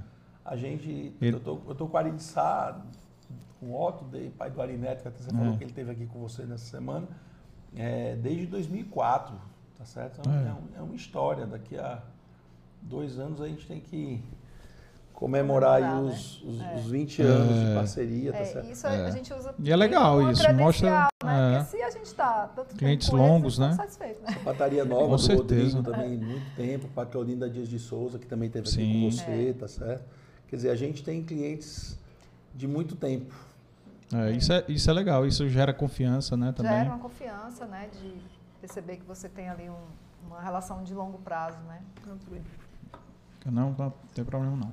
É, e assim, uma das coisas que eu, que eu acho extremamente interessante né, nesse trabalho de vocês é exatamente isso, que eu estava pesquisando, os clientes lá, quando vocês colocam lá no site, né? Desde 2004, é. 2001, do, né? Então assim são tudo é, né? dá, e é bacana isso, muito é. bacana. Eu, fazer um, um parênteses aí do, seu João Carlos, eu organizei, na época eu era 2014. Ele tá, acho que tinha acabado de chegar aqui, eu estava inaugurando o Rio Mar. Quando foi que inaugurou o Rio Mar? Sete anos atrás. Então, 2014. 2014, 2014. Pronto. Ano passado foi. 2014, novembro de 2014. Exatamente. Ele inaugurou. Em outubro. Em outubro e o evento foi mais ou menos na mesma época. Eu não me lembro se ele veio de novo. Eu aproveitei o final de semana que ele veio e foi o, o evento. Foi um congresso nacional de jovens empresários. Na época eu era o, o, o coordenador do evento, né? E, e, era o diretor da Conage e tudo. E ele foi um dos palestrantes. Muito é, bom. história muito bacana. Muito bom. Ele, inclusive, quem era o coordenador técnico desse evento era o Marcelo Paes, presidente de Fortaleza. É isso aí. Ele que organizou a palestra do Geraldo Luciano, seu colega, Olha aí, ele organizou a palestra da Patriciana também. Patriciana e também é um nome legal para você trazer. É, não, total. E, e também organizou o o Cândido Júnior. Do Apivida. Foi. Que foram você vê aí como em 2014 a gente organizou um evento com bons é, nomes aí, legal. né? E, e, e, empreendedores renomados, né, de sucessos, né? E que continuam brilhando, né? É, o, o Geraldo Luciano na época ainda estava no M Dias Branco, na M Dias Branco, né? Mas é uma grande referência. Inclusive o Arizinho aqui citou aqui uma passagem dele com com o Geraldo Luciano segunda-feira sobre uma contratação, sobre gente, né? Depois assistam esse esse episódio do Arizinho, foi muito bom. E ele falou exatamente que o Geraldo Luciano uma vez chegou pro pro seu Ivens a contratar uma pessoa que o Geraldo Luciano tinha selecionado. E aí, quando passou para o seu Ivens, o salário, né, o valor, não, muito caro, não sei o quê. Eu digo, seu Ivens, vamos fazer o seguinte. O senhor queria pagar quanto para ele? Ah, X menos 20%, sei lá. Pois vamos fazer o seguinte. O senhor contrata ele e se depois de dois, três meses, o senhor não tiver satisfeito com ele, eu pago a diferença. Aí passou os três meses, o seu Ivan chegou para ele e disse: Me diga uma coisa, você não tem mais uns amigos não para indicar? Entendeu? Então, assim, bem legal porque mostra como um, essa relação que ele tinha, né? O seu Ives, né? O pessoal da velha guarda, né? Tem mais receio e, e, como a importância de gente, né? Capacitada, gente nova dentro das empresas, né? Que aí, pô, você tem um universo de 100 funcionários, aí você tem que ter muita gente boa, né? Muito líder, né? Que nas determinadas áreas que a agência Sim. tem de criação e como é que foi assim vocês contaram aí muito aí da, da, da, da, abertura, mas vocês fizeram um acordo entre vocês dois, assim, minha filha, isso aqui é seu, isso aqui é meu, isso aqui você não se mete, isso aqui eu não me meto. Como é que foi isso aí? É, ou, ou não tem isso? É, Mete o B dele mesmo e não está nem menos, vendo. Certo, é o seguinte, a gente faz uma, uma copresidência, né? É. Mas tem algumas áreas que Calma a gente aí, a, a presidência não é rotativa, não? Não, é cota, a gente, a gente vai dividindo ali junto, no dia a dia, né? Então, tem áreas que, ah. que ele toca mais, né? Por exemplo, a área financeira, ele, ele ele está muito focado na operação do, do, dia a dia ali, do pagamento, né, de autorizar pagamento, né, e, Contas a pagar, receber e tal. banco, essas uhum. coisas, né. Eu sou mais focada na, na parte de gestão, né. Criação, é, no, tudo. Não, no próprio financeiro, hum. é, eu, eu cuido uh, dos fluxos, né, dos processos, né, ó, deu um problema isso aqui, deu um problema lá e tal, ele vai lá, resolve o incêndio. Eu, tá, mas me passa o problema que eu vou resolver a essência para que esse problema não volte a acontecer. Né? Então, eu, eu, cuido desse processo, é, domino completamente o sistema de gestão que a gente usa, né? Então, qualquer coisa, um relatório, tudo, eu sei todos, tudo, uhum. tudo dentro do, da agência. É, então, essa parte de, de fluxos, de processos, né? De, de é, é você tratar ali o, um problema para aquele problema não voltar a acontecer, né? Isso aí é, é mais comigo, né? É, e a parte de acompanhamento né, da, da, criação, planejamento, integração com as áreas, é, também eu faço. Né? Ele assume o atendimento de alguns clientes, né? tem alguns clientes que, que ele mesmo atende. É, e a gente tem um, um, um certo pacto seguinte, qualquer decisão que eu tomar, ele pode até não concordar depois, mas respeita. E vice-versa. Né? Ah, isso aqui aconteceu isso, resolvi assim, assim, assim. Pô, tu podia ter feito assim, mas tranquilo. Dentro do carro, né? Tem que resolver. Por aí. Né? Tem que resolver, não pode deixar problema enganchado. Na né? frente do funcionário. É, e muitas vezes a gente troca figurinha, né? Evandro, tá acontecendo isso aqui, o que, que tu acha? Estou é. pensando em fazer assim, assim, assim. E aí ele dá a opinião dele, né? Nem sempre eu sigo a opinião dele, logicamente. ele fica danado assim, por que, que me perguntas? Não, eu queria saber a sua opinião apenas, né? Mas é, se você tivesse uma ideia melhor do que a minha. Eu, eu queria. Não, não, eu queria só saber a sua opinião para fazer o contrário. Por aí. Por aí. Por aí. Ele fica danado quando eu pergunto várias opiniões. Aí ah. a dele e eu escolhi a de outra pessoa. Pai, eu gostei mais dessa que ele. Então, pra prefere que... outra pessoa, por que, que vem me perguntar? Não, tem coisa que Cara, eu não opino mais, não. Tem coisa que. É, não, você já sabe. Não, é. coisa de, de, de, Coisa que é RH. RH também eu não me meto mais. Aí eu deixo na mão dela. É, RH também é uma área que, que a tá gente certo? tem uma, uma gerente de RH. Tem sujeito, ela pede, mas então vá, vá seu, seu mas, feeling aí. É, mas eu, eu, eu faço a liderança lá mais próxima, né? É, e assim, esse respeito é que eu acho que é o, o segredo, né? Não tem discussão claro. de, de você. É lógico que até chegar no ponto desse, né? Rolou muita briga, né? Rolou muito, muito é. fight. Mas a, a ideia é a gente. É, gente, a gente está aqui junto e esse negócio tem que andar, né? E eu sempre digo o seguinte: a nossa, o nosso desentendimento é a melhor coisa para os nossos concorrentes. Né? A gente brigar, a gente se engalfinhar, é tudo que os nossos concorrentes sonham. Né?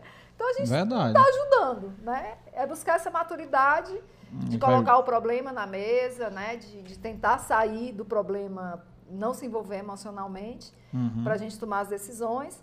Em muitas situações, talvez a decisão não é a melhor, mas é melhor tomar logo uma decisão e resolver do que deixar a coisa se arrastar, né? E demorar alguns dias a resolver logo para para ir para o próximo nível, né? Não ficar ali enganchado. Acumular, né? É. E ter essa relação de respeito, né? O que ele decidiu está decidido, né? A gente pode conversar e até rever um, um modelo para uma situação que possa vir a acontecer semelhante e a gente combinar que a partir de então e vice-versa, né? A gente faz isso o tempo inteiro.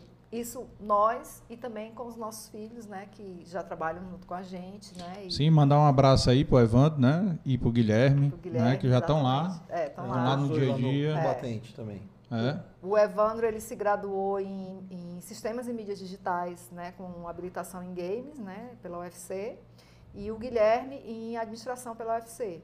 Então o Evandro hoje ele lidera ali na verdade, eles no final são braço direito para tudo, né? Braço direito, braço esquerdo, enfim, uhum. né? Eles resolvem, ajudam muito em muitas frentes. E, mas o foco hoje do Evandro é na área de desenvolvimento, né? A gente tem uma área de, de design e desenvolvimento que faz sites, aplicativos, né? Que faz é, programação, tem uma equipe de programadores e tudo. Ah, e tem e ele isso é toca é bacana, essa frente. É. é. E o Guilherme, ele está na área de novos negócios, né? De prospecção e também na parte digital. A gente investiu muito, a gente aproveitou muito uma onda. É, quando começou esse movimento digital, né, há 15 anos atrás, a gente já começou a montar a equipe. Né? A gente sempre, eu sempre muito curiosa, sempre quis estar muito na à frente de tudo, né?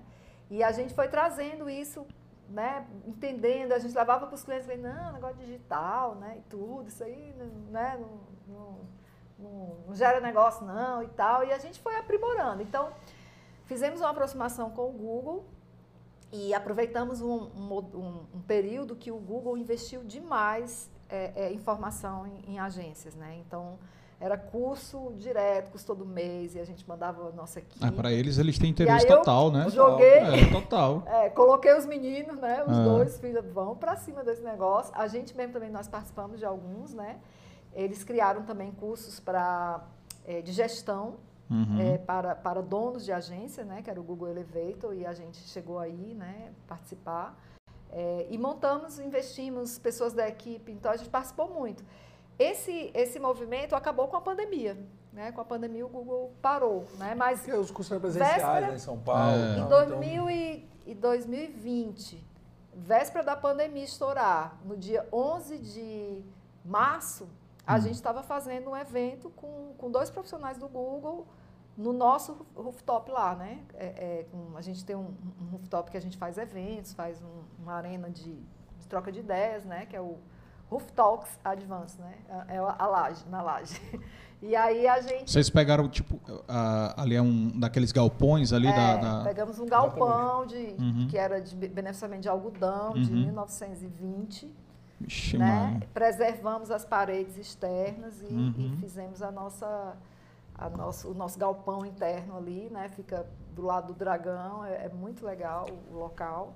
É, e aí a gente desenvolveu bastante essa frente do digital, né? Tanto que quando veio a pandemia e que o digital entrou com tudo, né? A gente, a área de digital segurou a onda da agência, né? Porque os clientes a, a, né, recuaram os investimentos no, na mídia no tradicional, né? Total, total, é, né? E a gente estava com uma equipe muito e, e falando preparada. nisso, pronto, pegando esse teu gancho, né?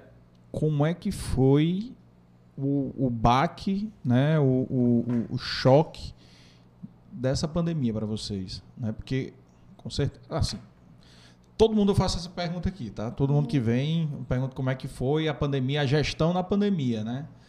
Porque, cara, realmente é um negócio. É, um caos, né? é uma coisa que ninguém esperava. É. O problema né? maior é esse, Casanesta. É uma coisa que da noite pro dia. Não tem planejamento estratégico que imaginasse isso. Espaço, né? você, você vai dormir e acorda de outro jeito. É. Então, assim, de repente a gente, todo mundo fica em casa. Eu lembro que uma coisa que eu me envolvo também muito nos nossos clientes são os eventos dos clientes, tá? Sim. Então, eu já eu viajei a, a, a, confusão começou por, por, volta agora, do dia 19 de março, lembro que teve um feriado e tal. Dia 15, eu acho que anunciaram Foi, o primeiro no... caso aqui no Ceará. Então eu, eu, Dia 19 saiu o decreto. Pronto. Foi. E eu, tava, 19 eu fui para Manaus no dia.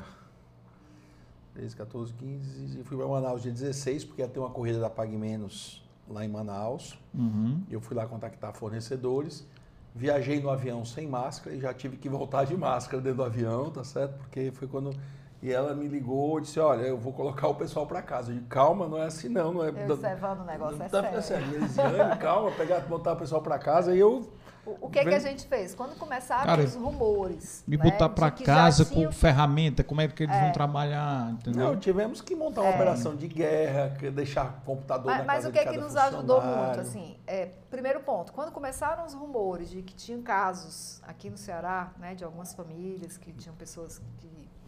casamento, não sei de quem, aquela uhum. história toda estava meio abafado, né? Não estava claro. E aí a gente uhum. fez uma reunião, comitê de, de crise, Uhum. Gente, a situação é essa. Vamos nos preparar. E qual é o gatilho?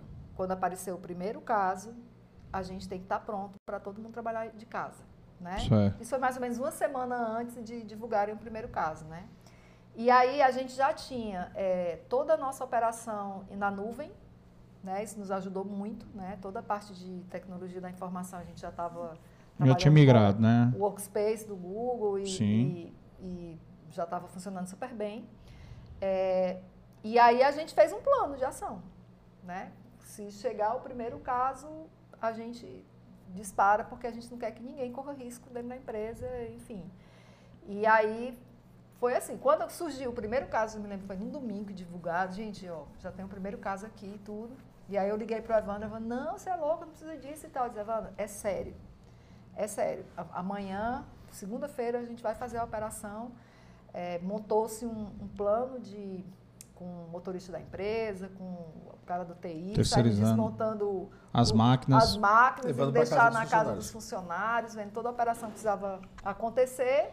E a gente começou a operar rapidamente né, as pessoas em casa. Agora, a gente tinha recém feito um projeto com uma consultoria para redesenhar todos os processos, fluxos, né? A gente estava é, com um modelo né, de, de, planejamento de projetos né, dos clientes da gente, todos desenhados nos vidros, né, com canetinha colorida, cor mais linda do mundo, com post-it e tudo.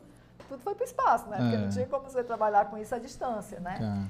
E aí a gente mandou todo mundo para casa, é, definimos que iríamos trabalhar para para que ninguém fosse demitido, assim, que a gente não, que a gente segurasse a onda. A gente estava disposto a ter prejuízo, mas que ninguém fosse, porque a gente imaginava assim, puxa, é, uma pessoa ser demitida numa situação dessa é, é jogar a pessoa emprego? na rua da é, amargura, é. né? O mercado todo travado, né? Travado. Então e demitindo, né? Algumas e demitindo. Algumas áreas é, o cliente parou totalmente, né? De, de fazer. O pessoal de varejo, cara. Por exemplo, a área de produção da gente. Não, não, não, tinha, nós temos não tinha trabalho, não tinha, não tinha coisa que a pessoa fazer. Ah. Gente, então vamos otimizar quem é que pode, quem é que está é, em condição de trabalhar, por exemplo, o pessoal do digital. O pessoal do digital, vamos para cima, porque tem né, muita oportunidade, vamos pegar as oportunidades. Uhum. Mas as áreas que ficaram ociosas. Não, e os nossos clientes, casa, você começa a ver segmento a segmento. Rio Mar fechado que, que o shopping vai anunciar? É. Certo? O, os clientes da gente de varejo, sapataria nova, fechado. Tá certo? O colégio Aritzá, fechado. fechado. Tá certo? É, o, o, que a gente, a gente, tem com o colégio, os anúncios de Olimpíadas, que, que tem praticamente o ano todo, que são uhum, muitas Olimpíadas, uhum. que também na, na pandemia para as Olimpíadas, para tudo. E a campanha de matrícula, que só vai acontecer lá para agosto, oh, setembro, setembro, aquela história toda. Então, assim, de repente o colégio para tudo. Os nossos clientes todos foram parando, tá? Até, por exemplo, a Pague Menos, é, que foi um cliente que realmente nunca fechou supermercado e farmácia. É. Realmente foi um, foi um, foram dois segmentos que... Que provavelmente cresceram aí, talvez. Até é. nesse período, tá certo? Eles perceberam até que não precisava mais fazer propaganda para estar tá vendendo bem. Tá certo? Então, assim, a gente, por algum momento, todo mundo pesou no freio. Todo mundo. É. Tá? Por mais que a gente fazia uma presença de marca no digital, porque aí começou. Os e-commerce começaram, começaram as pessoas, é bom, eu quero comprar um fogão, eu não posso ir lá comprar na loja, que está fechado. Mas eu posso entrar na internet aqui e comprar. Então a gente começou a mostrar para os clientes o lado e até eu acho que foi quando o digital bombou não só na Advance, como em todo lugar, tá certo? O digital uhum. cresceu muito nessa época. Tá? Foi, a, Maga, a Magazine Luiza virou marketplace, pronto, né? Então pronto. É. Então, ah. assim, realmente nós somos muito parceiros dos nossos funcionários, tá certo? A gente não demitiu ninguém, se abraçou com todos e vamos, é. vamos, vamos. Os casos que tiveram foram por problemas de desempenho mesmo, de, enfim, de coisas que não estavam funcionando um bem. Ou dois, um ou dois. É, é. Mas a gente definiu isso, né? De que a gente não iria demitir, que a gente ia segurar. É, e eu e ele aqui fomos para cima, desde que começou a gente. Eu nunca deixei de ir para agência, porque eu realmente em casa não me adaptei com home office, tá? Eu tinha dois problemas sérios. É. Era a geladeira e a cama, tá certo? então, rapaz, aqui esse negócio não vai dar certo comigo, não. Tá então eu, eu realmente passei aí para Advance sozinho, tá? É, o vigia da noite nunca deixou de ir. É, no começo até a gente ainda manteve o, o motorista, então o motorista ia para Advance, passou a levar o carro para casa. É, a Elisiane ficou de casa, os meninos ficaram de casa e eu ia sozinho para Advance. Do jeito que você me vê na beira-mar, eu só chegava em casa, tomar um banho, trocava de calção, tênis e botava outra camiseta e ia para beira-mar Advance desse jeito, porque. Não ia sozinho, receber cliente, sozinho, não ia ter ninguém. Sozinho, sozinho. É. E foi num período que o vigia lá da Advance, ele, é, ele chega às 8 da noite e saía, e, e saía às 8 da manhã. Aí eu disse, rapaz, é o seguinte, eu vou render o vigia e vou ficar até 8 horas da noite. Então eu comecei a eu, porque o motorista no começo. Ele é, rendia. Ele, ele, rendia. Eu chegava 8 horas da manhã, hum. mas quando davam 6 e meia, 7 horas eu ia embora e o vigia, o vigia chegava mais. O motorista chegava mais tarde e ficava até 8 horas 8 da noite. Aí o motorista um dia me liga e disse, Evandro, acordei aqui com febre, não sei o quê. Eu falei, homem, tu já está com Covid, então vá fazer seus, seu exame aí e tal. E realmente ele pegou a Covid, mas ele saiu bem, graças a Deus. Hum. Mas aí naquele dia ele já não foi mais no dia seguinte.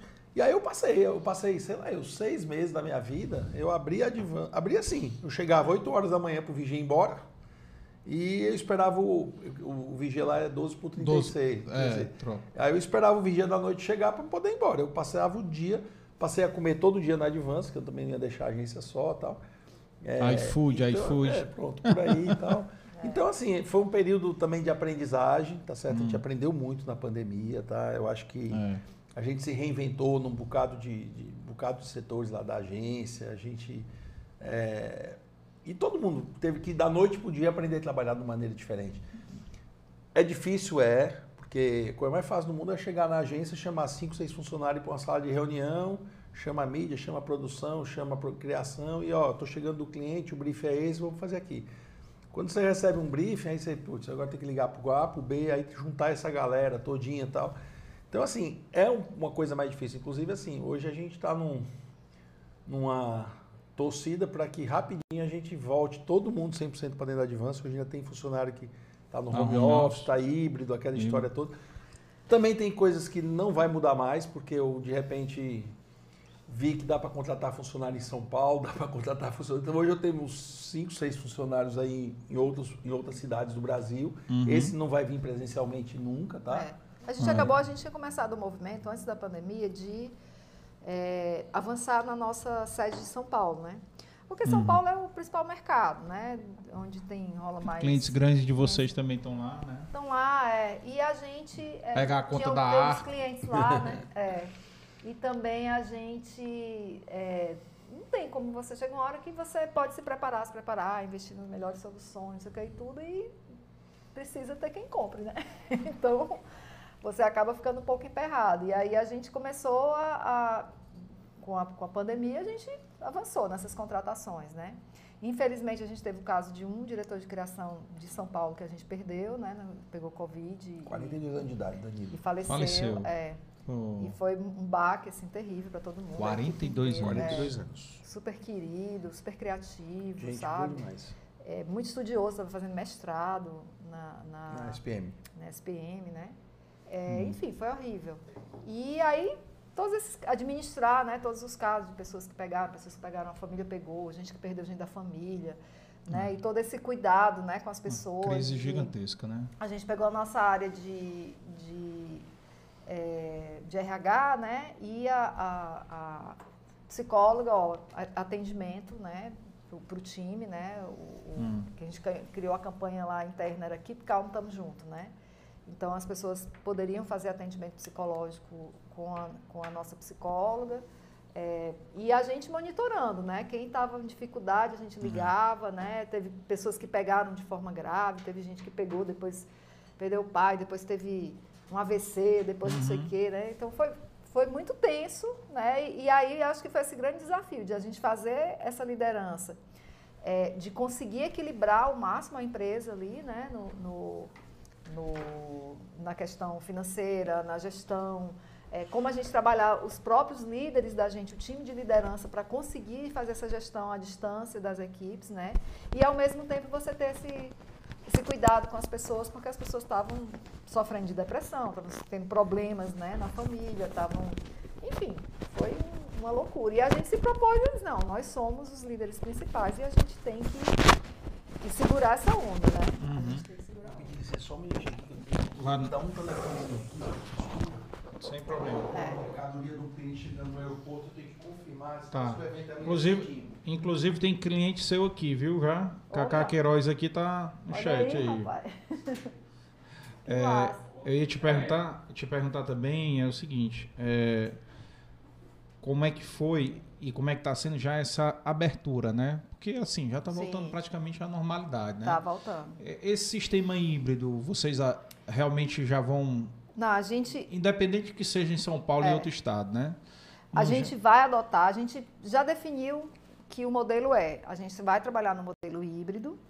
É, Para determinadas áreas, né? Também pronto. Tem... Aí de, quais são as regras, né? Primeiro, essa função dá certo com o modelo híbrido. Vou dar um, um exemplo muito assim absurdo, né? Mas esticando a baladeira, como diz meu filho. O motorista não dá para ser híbrido. Né? Claro. Né? Então tem algumas funções que não dá para ser híbrido. Sim.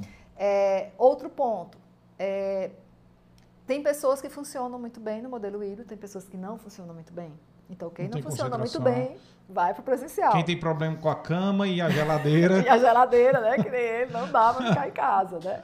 É. E, e qualquer função que possa comprometer o andamento ali da operação, a agilidade, tudo, é, a gente vai trazer presencial mas com essa flexibilidade. Então, por exemplo, é, as mães, né? A gente tem muito cuidado ali, talvez por eu ser mulher, enfim, estar tá ali à frente da hum. empresa, tem essa sensibilidade com relação à maternidade, né? Então, o que nós acreditamos é que a gente tem que é, facilitar, criar condições, né, para que a, as, as nossas é, mães não, não, elas consigam conciliar a maternidade com o trabalho, né, que isso não seja uma dificuldade para elas, né? E a gente vai buscando formas da gente se apoiar.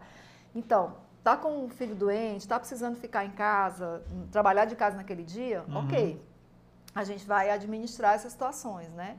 E cada gestor vai administrar o seu núcleo, né, do, uhum. dos casos de acordo com esses critérios, né? Uhum quem funciona bem, quem não funciona bem. Quem não funciona bem, gente, não adianta, vem para cá, é. porque não, não, não, vai ser produtivo você ficar trabalhando de casa, porque não vai produzir direito, né? Uhum. É, e, e, a gente adotou esse modelo, né, de, de, de fazer essa flexibilidade é, consciente. Porque também tem a questão da infraestrutura, né? Se o funcionário vai ter a infraestrutura em casa para trabalhar é. home office, entendeu?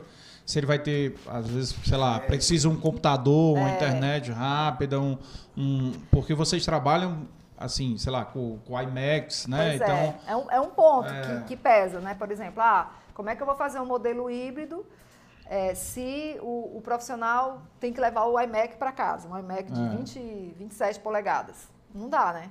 Porque é. não dá para ficar indo e voltando. E também a gente não pode ter dois iMacs. E eu tô com uma máquina de 20, 30 mil reais, né? Exatamente. Né? É. Com o dólar que está aí é, com é, o dólar que está aí. É. Então, tudo isso a gente tem que conciliar, né? A, a, a, a, gente já sabe, assim, que alguns, muitos concorrentes da gente definiram o seguinte, volta todo mundo e acabou a conversa, né? É. A gente está sendo bacana, a gente está procurando ser flexível para conciliar. Porque muita e... gente gostou, né?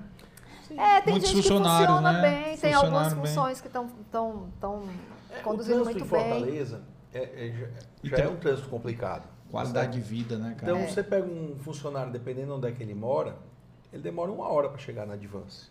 Tá certo? Um funcionário que mora no Montese, por é. exemplo. Por exemplo, tem um, uma função revisor. O revisor está tá funcionando, funcionando, super bem, bem dentro de casa. Bem, né? Bem. Agora, alguém que está, por exemplo, numa frente ali de, de planejamento de mídia, de fechamento de contrato, não sei o quê, então às vezes você precisa ter muita agilidade ali para desenrolar uma negociação, né? Uma coisa assim, e às vezes a pessoa está na distância é mais complicado, né? É, é. A gente trabalha com o modelo de squads, né? Assim, cada cliente tem o seu squad dentro da, dentro da agência. Então, qual o tamanho da Pagman lá dentro? É enorme. é enorme, né? Então, a gente precisa, é, um cliente como o PagMenos, que tem uma intensidade muito grande Demanda, né? e que você precisa estar o tempo inteiro alinhando todas essas informações com todo o time, né? É muito complicado, tem muita gente um para cá, outro para lá, um está disponível agora, o outro não está, né? Uhum. Então, é, é, a gente tem que pesar né, todos esses, esses pontos para a gente conseguir ter uma solução que seja legal para a empresa e que a gente consiga conciliar também né, com, a, com a qualidade de vida do time, né? É. Porque o que eu ia falando, a pessoa que mora a uma hora da Advance, para voltar, ele tem que, se ele está oito horas na Advance, ele tem que sair de casa às Se sair, chover. Se chover. Eu, então ele sai de casa sete, tem que acordar às é. seis, seis e meia. É. Então ele acaba tendo um pouco mais de qualidade de vida quando ele começa a trabalhar de casa, porque ele entra de casa tal. O cálculo de, do transporte é. continua transporte, lá. Duas horas pelo menos por dia, né? É. Ganha. Duas, e, e a gente tem, assim, pessoas, por exemplo, que. É, de São Paulo, que a pessoa produz super bem que não tem dificuldade de falha de comunicação, né? Que a pessoa é concentrada, a hora que você é. liga, a pessoa está lá disponível, você bate uma bola, sabe? Chega no final do dia, a pessoa tem a entrega dela e, e entrega bem, entrega com qualidade, né? Então está funcionando, né? E até cliente também, é, a gente atende uma construtora de São Paulo, a Elbo. E eu, de tempos em tempos, tempos curtos, eu ia a São Paulo, pegava um avião aqui 5 e meia da manhã, 6 horas da manhã, para chegar em São Paulo, correr para Paulista, ter uma reunião lá no comecinho da tarde, depois sair correndo para pegar um voo de 10 da noite. Fiz isso algumas vezes, tá certo? E hoje a gente percebeu que a gente dá para a gente fazer uma reunião bacana, usando o Zoom, Meet, aí vai, tá certo? Então, assim, até algumas reuniões que a gente... É. Eu, eu, como eu falei aqui no começo, eu sou presidente da ABAP. Uhum. É, cada dois meses a gente tinha uma reunião para juntar todo mundo, cada vez uma cidade diferente e tal. Agora a gente faz uma reunião para o Zoom, uhum. se resolve do mesmo jeito, tá certo? Quer dizer, hoje. Está mais gente presente também. A gente aprendeu a trabalhar de outras maneiras, tá? Uhum. É. O próprio cliente, tá? É, todos os nossos clientes se preservaram bastante durante a pandemia e tal, não sei o quê. Mas o, o Otto do Aritsá foi o meu, foi, talvez foi o meu cliente que mais se preservou, tá certo? Ele realmente se conscientizou, ele tinha que fazer isolamento, é, um senhor de já mais de 70 anos, senhor não, meninão, tá certo? É. Tem 70 anos, tá certo? E ele realmente. E o Otto até hoje eu não me encontrei com ele presencialmente, apesar Foi mesmo. De, é. Porque a gente está funcionando muito bem, tá certo? Hum. É. Passamos a ter, usar muito o WhatsApp, tá certo? Mandar anúncios por Faz WhatsApp, reunião de, de vídeo com ele. Reunião e por aí vai. Quer dizer, é um, um cliente que, apesar de estar pertinho da gente aqui, mas nesses dois anos a uhum. coisa andou bem, tá certo? O Ari saiu bem. daqui para jantar com ele. Pronto, então a gente, a gente, a gente é. realmente, ele voltou já é. para trabalhar lá no colégio, uhum. mas realmente a gente até agora e, não tem se encontrou. algumas coisas que eu acho que vão começar a, a aparecer, ou, ou, já estão começando, por exemplo, ah, muitas pessoas se deram super bem, né? O, com formato híbrido, consegue conciliar qualidade de vida, etc. Mas às vezes isso dá depressão. A pessoa fica enclausurada. Ficar encla... É, com certeza. Sabe? O tempo todo olhando para o computador, é. entendeu? É, sem ver gente. Ela, sem ver as pessoas, sem ter contato. Sem se levantar e tomar o um cafezinho lá na Copa. Exatamente, né? Entendeu? Então você tem alguns pontos. A gente. Semana passada a gente foi. É, é, é fez uma reunião presencial com um cliente lá em, em São Paulo. Foi muito bom, a gente, puxa, como foi bom a gente encontrar o cliente, cliente. presencialmente, entendeu? É. Então, é, é, eu acho que tem algumas, algumas. Acho que o lado bom da pandemia foi a gente valorizar mais isso, né? É. Valorizar eu, eu mais esse contato. Algumas coisas vão, vão né? começar né? a voltar é, pela própria necessidade humana, né? De, do contato é. pessoal, né? De, de aglomerar, né? Da gente é. aglomerar, da gente conversar, de ter esse momento ali do, do cafezinho que você falou, né? Da, de você parar, parar e faz, falar uma bobagem ali, numa brincadeira, contar uma piada. Que, que, é. Ninguém faz mais isso no, no, no, no, formato de home office, né? E também a própria separação clara do teu tempo de trabalho que você termina e agora você vai para casa. Sim. Né? Tem isso Quando também. isso fica no home office, fica meio misturado. Misturado, não tem hora é, para trabalhar, hora, não tem hora. A pessoa acaba eu comecei, é... Coisa que me preocupou é Comecei, isso vai comecei a receber e-mail né? de funcionário, eu vi que ele tinha disparado o e-mail 10 horas da noite, tá certo? Porque ele fica em casa e, como ele diz, ele não dá o. Não, 18 horas, 18 e 30 eu vou para casa, 19, 19 horas. Quando ele vai para casa, ele, como ele já está em casa o dia todo, aí ele, quando vê, ele vai, vai, vai. vai, vai quando vai. ele vai até 10 horas da noite trabalhando, tá certo?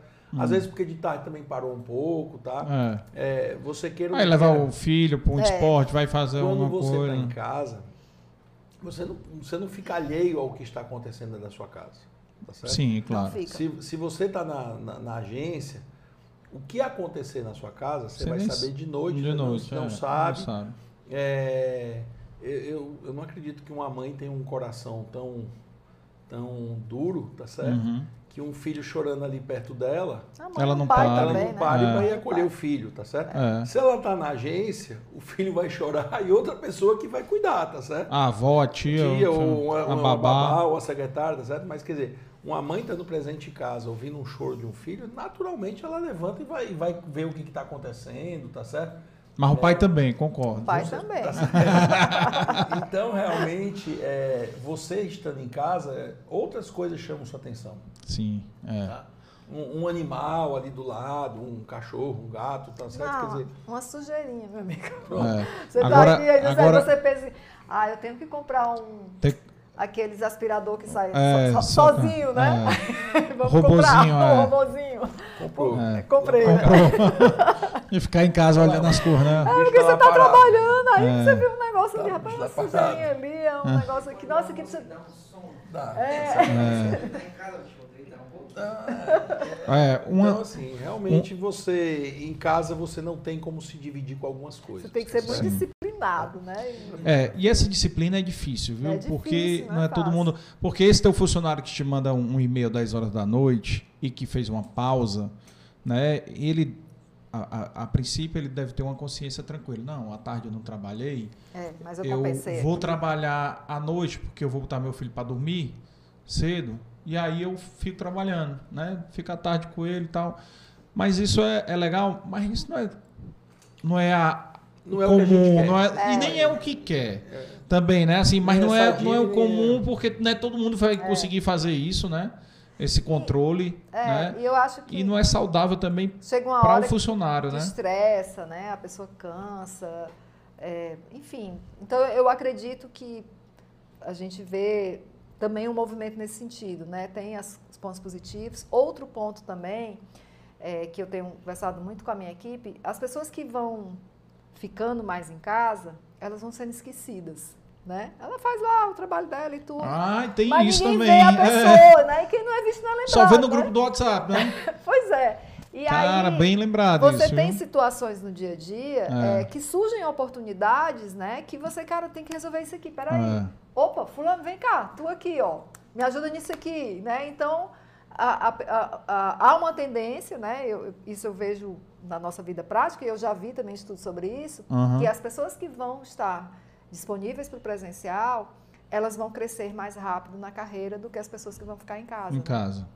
Porque elas é. vão ficar meio esquecidas. Não, grandes, grandes empresas do mundo, tá certo? Aí os Google da vida, as, essas empresas a gente já começa a ler que elas estão procurando trazer as suas equipes de volta, tá certo? O Google comprou. O Google comprou, fez o maior negócio imobiliário lá de Nova York, comprou uma sede lá gigante, um prédio todo, isso foi o maior, é. em termos de valor, foi o maior negócio imobiliário de Nova York nos últimos anos, mas o Google comprou uma sede nova. É. Ninguém comprou uma sede nova para não colocar gente dentro. É. Tá certo? É. Então a gente percebe que já existe esse movimento também do, do retorno aí. É. Agora tem uma conta interessante que é o seguinte: você, por exemplo, tu tem lá uma capacidade é, de 100 funcionários dentro da tua estrutura, né, tua infraestrutura. Tu quer crescer mais, dá para tu crescer da maneira híbrida, né? É. Tu pode crescer mais sem ter que ter aquele custo de investimento operacional ali grande, de entendeu? Espaço, né? De ampliação, de mudança de sede e tal. Por quê? Porque eu vou fazer um sistema híbrido aqui, eu vou pegar esse e esses funcionários ou setores que dá certo híbrido, né? Então eu tenho aí dá uma margem aí de eu crescer ainda mais 20% aqui no meu corpo Sim. de funcionário. Entendeu? A sede, então tem um lado bom é. também, né? Esse lado. Não, inclusive, Casé, a gente viu o movimento nas, em outros. Aqui no Ceará eu acho que não aconteceu isso, tá? Mas é, em alguns outros estados aconteceram. Colegas meus de ABAP, presidente de outros ABAP, que a sede não era própria. Tá? Então, Sim. de repente, ele viu que ele estava lá, a, nossa sede é própria. Mas o cara viu que a sede dele ele estava pagando um aluguel alto, condomínio, etc. e tal, e não tinha mais ninguém dentro da agência dele. É. Então alguns é, tiveram a coragem, eu digo que foi coragem, tá? De entregar o prédio, mesmo a até sala, sair. E agora estão tentando se reinventar, tá certo? Ver que realmente se vale a pena montar uma, uma agência como eles tinham, no tamanho que tinham. Talvez prefiram fazer um híbrido e tal. Tem um amigo meu que está até construindo uma, uma casa é, agora no Alphaville, que ele resolveu criar um espaço dentro da casa dele, que ele vai receber funcionários da empresa dele, ele tem um escritório aqui e tal, tem negócio em outros estados e tal que ele vai, segunda-feira vai a equipe tal, terça equipe tal, quarta que as pessoas vão lá para a casa dele, ele criou um anexo lá, ele tinha um escritório, sei lá eu, com 30 lugares para sentar. Ele está criando na casa dele um com 10, e esses 30 vão se revezar para ocupar esses 10 lugares na semana, tá certo? Então, Entendi. ele vai ter lá alguma coisa de... E aí ele acabou a sede dele. Acabou, tá certo? Acabou, ele achou que não era o melhor caminho e por aí vai. Então... É. Realmente tem gente, enquanto o Google está comprando lá uma sede gigante, tem é. pensando outros é, caminhos. Existe uma, um aprendizado aí, mais ou menos recente, se eu não me engano era o Yahoo, que trabalhava com o, as pessoas podiam trabalhar de casa, era Microsoft, sei lá, alguma coisa assim, era um modelo moderno e tudo, sei lá, 10 anos atrás. E não funcionou. Chegou uma hora que entrou uma presidenta nova lá, a mulher, ops, chama todo, todo mundo, mundo, de volta. volta. Aí foi aquele é. estresse e tal, né? Porque é. é um esforço de gestão à distância muito complicado, custoso, né? Tira energia, né? É. De administrar. Então... Agora tem uma coisa na pandemia que se viu, pelo menos para mim, é o seguinte: a gente costuma muito a reclamar das nossas dores, mas a gente não olha para o vizinho que tem dores muito piores, né? Aí quando a gente vai olhar a dor do vizinho, porra, a minha até que não dói tanto. É verdade. Quando né? Isso é toda a vida o tempo todo. Cara, é demais, porque, por exemplo, o setor de vocês, queira ou não queira, dava para tu trabalhar num, num, home office aí, Sim. meio forçado, né? Deu é, como o, vocês o fizeram. Né? Mas o cara que tem um comércio. O cara que tem um comércio, é. o cara que trabalha. O, o cara do hotel a hotelaria, os restaurantes. O Léo aqui sofreu de empresa de eventos. Eventos, né? Total. Não é? É, tem o é, virtual, virtual, é. mas que aí o virtual não movimenta a economia, não gira. E, e o virtual não. não. gera o network que gera o cafezinho. É. Os, tá entendendo? O, os artistas, então, né? É. Shows pararam. Shows parados. Né? Foi... Então, assim. Né? É às vezes a dor da gente dói, né, da gente? É. É a gente vai olhar para a dor dos outros, cara, ainda bem que a minha dor é só essa. É. Uma coisa Entendeu? que eu dizia muito, assim, as pessoas, até hoje eu ainda digo isso, né? Eu acho que essa técnica né, de você comparar as dores, você vê que você está no. Você, consegue se achar numa situação melhor e é. simplifica o problema, né? Então eu sempre dizia assim, gente, ah, mil dificuldades, gente, é o seguinte, problema tá quem está entubado lá na UTI. Exatamente. Sabe? Então, Exatamente. vamos. O nosso problema aqui é fácil de é, resolver, né? É. Vamos. É, aqui, aqui a gente teve dois convidados, Elisiane, que a minha definição de problema mudou. Dois deles que tu conhece. Um é o Sérgio Malandro, teve aqui. Foi? Foi, final do ano passado. E o outro foi o Regis Feitosa, que eu acho que tu sabe quem é também. O Regis, o Regis, é, ele tem um problema no sangue que desenvolve o câncer. Perdeu, perdeu dois filhos, de três filhos que ele tinha, ele perdeu os dois mais novos. Nossa. Perdeu a primeira caçula com leucemia e o menino do meio com quinto câncer no cérebro. Nossa. Certo? Tragédia, né? Eu Aí, não cara, conheço pessoalmente, mas sei da história. É, pronto, ele veio aqui, podcast dele tem aqui. Quem quiser assistir, quem está assistindo, procure aí. Né? A gente está com bastante gente aí ao vivo. Pessoal, se inscreva no canal também para ajudar a bater essa nossa meta de mil. Mas são histórias exatamente assim. E a do Sérgio Malandro, a história dele é uma história que é, é pública, que ele falou e falou aqui no podcast também, que é o seguinte. Ele saiu da TV, o Silvio Santos tirou todos os programas, teve um- uma reforma na grade em 96, sei lá, na época que ele estava com o programa dele no, na- no SBT. E quando ele tirou, você sabe que artista, né? Tu trabalhou muito com, com isso. O artista que não é visto não é lembrado. Total. Então, quando você sai da TV, você perde os merchandise, perde não sei o que, não sei o que. O resultado, ele, três anos, quebrou total. Chegou lá o oficial de justiça para pegar o último carro dele. O oficial de justiça chegou lá, bateu na porta. Você quer o Sérgio Cavalcante? Mas você é o Sérgio Malandro? Não, mas sou eu mesmo. Mas sou oficial de justiça, vim aqui pegar seu carro. Ele, não, mas você, o Sérgio Malandro, meu filho está no hospital e é seu fã, tem oito anos, tá fazendo tratamento de câncer. Espera aí só um minutinho. Subiu, pegou um bonequinho dele, deu para ele, ó. Aí o oficial lacrimejando. Mas e aí? Não, leve o carro, porque se você não levar, outro oficial vai vir aqui e vai levar. Então leve e faça o seu trabalho. E ele disse que aqui dali para ele foi um divisor de água, porque quando ele viu o oficial descendo com o carro, ele começou a chorar, mas não pelo carro, mas porque os dois filhos que ele tinha na época estavam super saudáveis dentro de casa. Sim. E aquilo dali foi um gatilho para ele, para mudar, mudança de vida. Né? Cara, parar de reclamar, eu não tenho problema. Sim. O problema quem tem é ele, que está com o filho no hospital fazendo tratamento de câncer. Vou correr atrás. Entendeu? Vão correr atrás, vão me reinventar, vou fazer um novo projeto e tal. E foi como ele fez e, e voltou, Legal. entendeu? Então, assim, a gente às vezes reclama, cara. É. Eu costumo E- dizer que a gente tem que usar o tempo de reclamar para agir, né? É, Porque aí você já ganha tempo. total, total. Às vezes precisa reclamar por uma questão de terapia. né? É, Só- é põe tudo extravasar, pra né? fora, né? Tô- tô com Extravasar. dores e tal, mas depois, É, vamos- então tem- agora vamos resolver, né? Deixa eu só ver aqui o chat aqui rapidinho.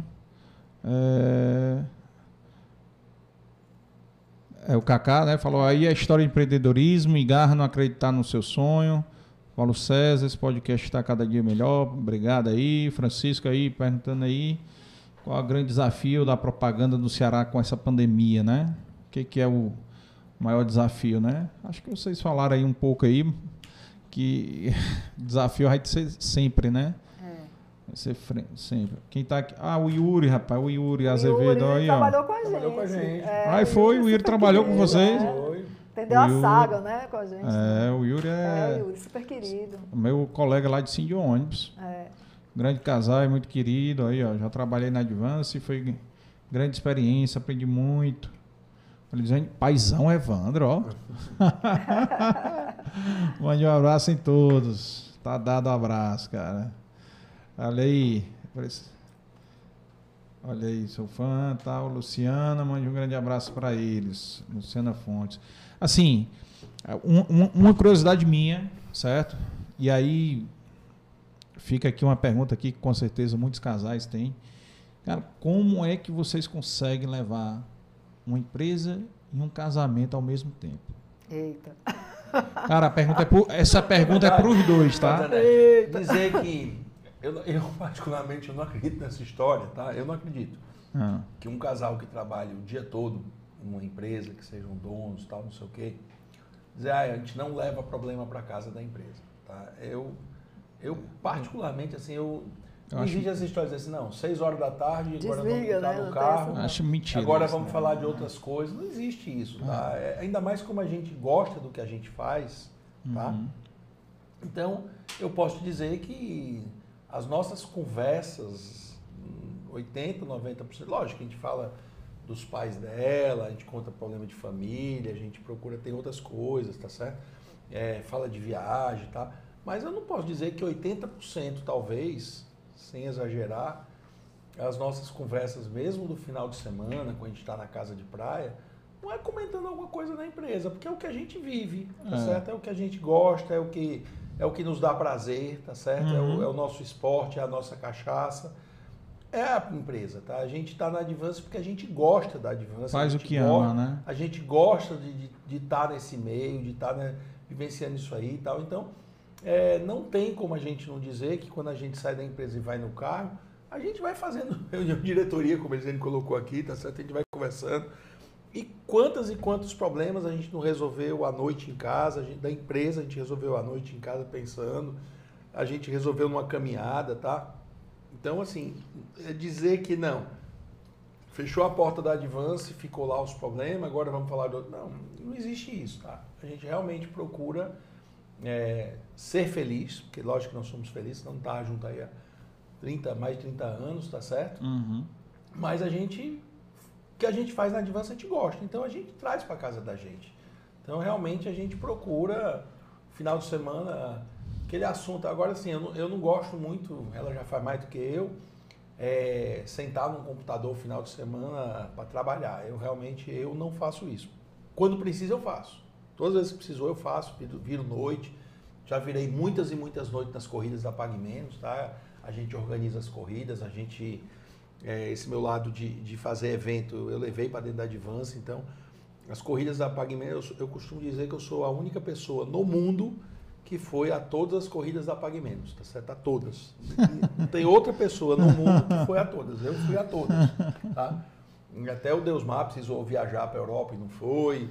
O Kaká que corre até deixou de ir algumas, Patriciana e por aí vai. Até por algumas circunstâncias alguém não foi. Eu fui a todas. E numa e corrida, quando você monta, para estar aquilo tudo bonitinho, 5 né? horas da manhã, 6 horas da manhã, não tem como não virar uma noite, tá? É. Não tem. E então, assim, a gente, eu, não é que eu não gosto de trabalhar final de semana, eu gosto, os corridas são final de semana e tal. Mas eu procuro também, no meu final de semana, fazer até Aproveitar, trabalho sim. conversando, falando tal, mas eu sentar no computador, responder e-mails, coisas, eu não gosto. Eu realmente procuro, no final de semana, bebendo cachaça e falando do, do trabalho. Mas aí sim, marco um, marco um bate-papo com um cliente meu, todos os meus clientes, é, nesses anos todos de Advance, se tornaram meus amigos, tá? De frequentar casa, é, vários já foram para minha casa de praia, de dormir lá. A gente realmente consegue extrapolar a relação profissional com o cliente e vir amizade, tá? A gente vai para eventos particulares dos clientes, aniversários, então a gente criou esse, esse laço. Então é muito normal, às vezes, que eu chamo um cliente meu para ir na minha casa de praia no final de semana. Dizer que lá a gente não vai falar, por mais que você diga, eu até digo, ó, eu não vou falar de negócio, porque eu chamei ele para conversar. Mas acaba surgindo uma coisa, uma conversa, um, uma conversa de um concorrente, um problema que aconteceu na empresa, que ah, para aquele assunto tal, não sei o quê. Então, assim, a gente, mas não, a gente faz com prazer, tá certo? Uhum. Mas eu sou aquele cara que no final de semana eu não vou para. Nem levo o computador da Advance para casa. O meu fica na Advance. Na verdade, de você responder. Agora também está é tudo. Não precisa, né? Você já responde aqui no celular mesmo. O celular também. Mas, assim, realmente, a gente dizer que separa, não separa não. A gente convive feliz todos os dias falando da empresa, ou em casa, ou no trabalho, ou no carro. A é. verdade é essa. Mas talvez, a, talvez a dúvida tenha eh, esteja muito, talvez por por a gente estar muito tempo próximo e você criar, né, trazer uhum. um estresse ali para sua relação. Mas isso e... serve até para você dar dica para quem está assistindo. Sim. Que tem um negócio com a mulher ou que quer montar um negócio com a mulher ou com, ou com o marido, entendeu? É. Eu, eu, acho que tem um que pouco. alguns pontos que a gente tem que resolver muito bem, né? Um é que, que melhorar, o marido não pode né? ser bagunceiro. Vixe. Isso é muito importante, né? Isso aí ah, é, mas ó, mas, ah, é, mas porque ela gosta, ela gosta de tudo não, arrumadinho, né? Mas não, aí, para tudo gostar não, de tudo arrumadinho, se não tiver um bagunceiro. Não, não, não, não. É né? porque, Olha aí. na verdade, na bagunça, você tem que ter... organizada. É, não, é não. É, organizada, é organizada. Bom, então tem momentos, né, que você tem que ter ali uma, vamos dizer, um certo pulso, uhum. porque a, a bagunça vai avançando contra você né? E aí você, peraí, vai me atropelar. Uhum. aí você tem que, tem que dar uma, uma vamos dizer assim, uma organizada, né? E, mas eu, eu volto a dizer o que eu disse antes, né? Assim, tem, tem que haver esse respeito, né? De, do espaço de cada um. É, uma sociedade sempre é algo muito complicado. Primeiro porque não tem ninguém perfeito. Não tem ninguém perfeito. Cada pessoa tem as suas dificuldades, tem os seus talentos, né? Então, acho que a gente é, é, vai procurando é, é, aproveitar melhor o talento que cada um de nós tem. Né? Então, por exemplo, ele tem um talento fantástico de relacionamento, de estar na linha de frente. Eu adoro também atender clientes, eu gosto de falar com as pessoas, eu gosto de ir para reuniões, eu gosto. Mas ele tem um talento muito mais apurado e algo muito muito nato, muito natural dele de, de se relacionar com as pessoas, né? Ele gosta de se relacionar, ele gosta de conversar, ele gosta de contar piada, ele gosta de, né? E isso tem o seu valor, né? E tem um espaço é, que, que, que se adequa muito bem para ele, né? Para estar na linha de frente ali, de visitar clientes, né? De, de, de fazer contatos com veículos de comunicação, é, de negociação, né, de fechamento de contratos, né? Então isso é um, digamos que é um território, né, que a gente divide, né? Você, você se dá super bem com isso, é a sua cara. Então cuida dessa parte aí, né? E aí eu vou usar os meus outros talentos, né, com, com outra parte do trabalho e assim a gente vai se completando, né? Eu acho que uhum. a sociedade tem isso, né? De você se completar. E o que a gente não consegue fazer bem, a gente tem que trazer outras pessoas, né? Que ajudem a gente a fazer. E o tempo todo a gente nutrir essa relação positiva. porque Não vai ter ninguém perfeito. A gente tem que estar tá sempre trabalhando isso. Ter a tranquilidade que, mesmo que a gente é sócio, mesmo que a gente é, é casado, sócio em, duas, né, em dois contratos, é, mas a gente ter a tranquilidade de colocar a coisa, porque às vezes fica assim, ah, não vou falar sobre isso, vai dar um estresse. Não, a gente vai falar sobre isso. Ó, vamos aqui, precisa arrumar essa sala, vamos tirar essa bagunça aqui, né?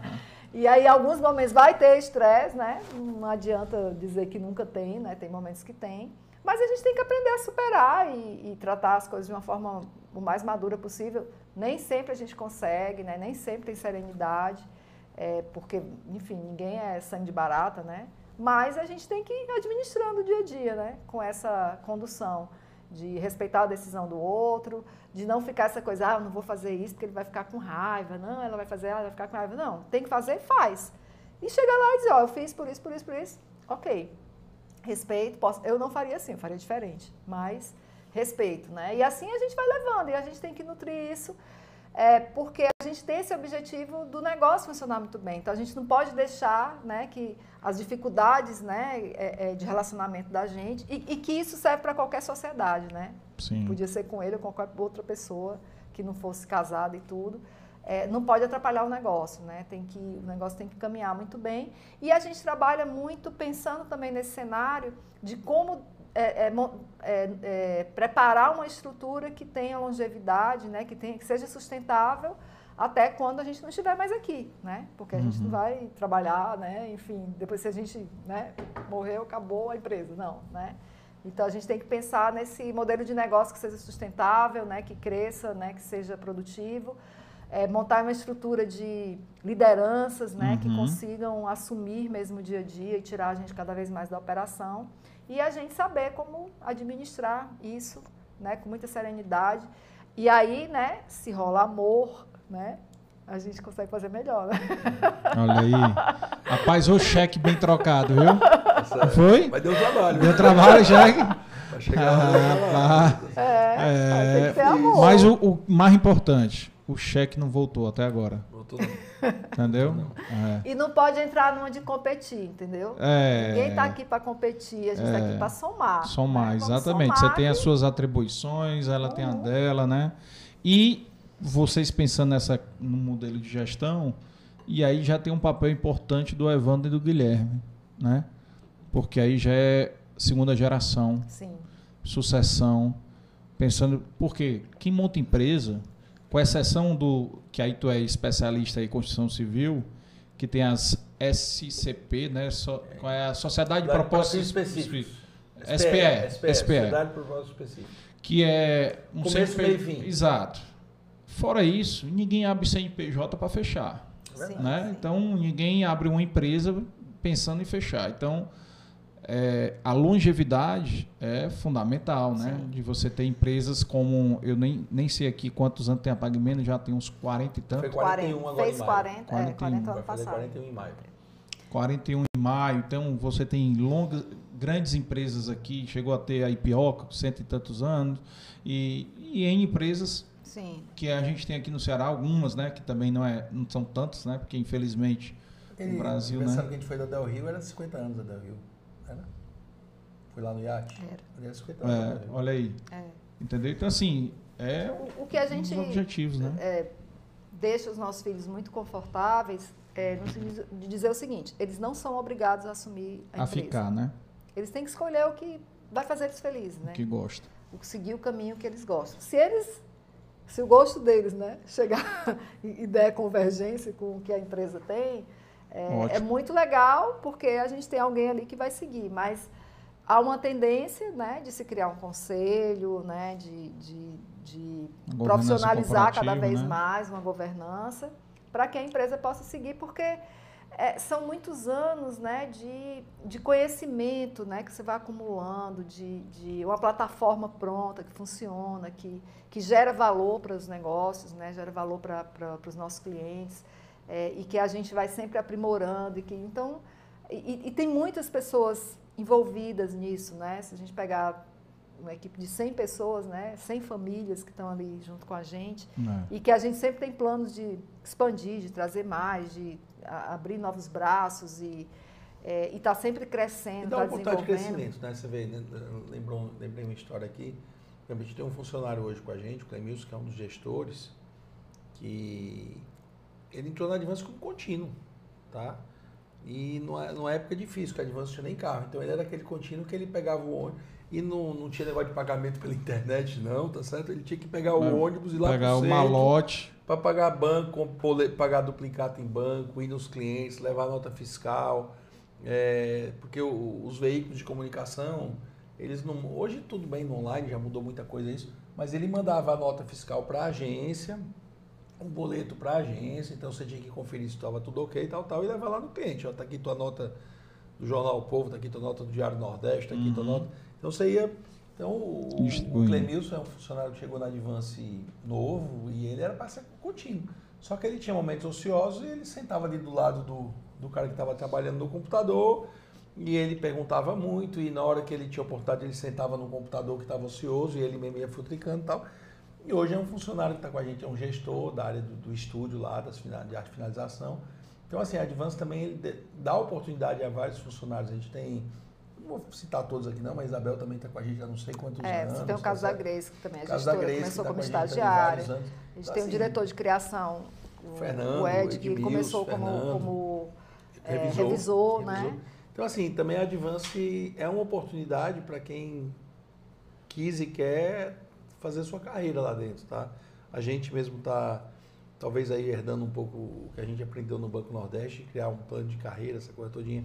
Hoje o Banco Advance já tem um, um é. plano de, de, de, que o funcionário pode seguir trilhas, carreira né? no banco que é trilhas. O, tá? nosso programa é o Não necessariamente ser gestor, tá certo? Mas onde ele vai ter caminhos para que ele possa crescer profissionalmente, é. inclusive salário. E, e trabalhar, inclusive, a autorresponsabilidade, porque esse, esse projeto de crescimento ele é compartilhado. Então, o que a gente quer é oferecer as oportunidades é, e o, cada pessoa tem que estar consciente do que ela tem que que querer né, e se esforçar para adquirir novos conhecimentos né, e planejar a carreira dela. Então, a gente uhum. tem a uhum. possibilidade da pessoa, é, quando chega, ela fazer as trilhas dela, ela sentar com o gestor, né, com o líder dela, fazer a trilha dela de crescimento e ela ser avaliada periodicamente nos avanços, ficar muito claro, né, qual, você sair desse ponto para ir pro, do A para o B, uhum. você tem que desenvolver isso aqui, isso tais aqui. habilidades, você tem que melhorar em, em ati tais atitudes e você tem que adquirir novos conhecimentos disso, disso, disso, né, para que a gente consiga é, ter uma metodologia muito clara para que as pessoas possam se desenvolver, né, e para a gente, a gente é, interessa ter pessoas na equipe que queiram se desenvolver, né, que queiram crescer. Porque a gente, como eu falei da, desse período, desse, desses últimos, desse, desses tempos recentes, de que a gente tem uma evolução de conhecimento muito rápida, agora está no modo turbo, né?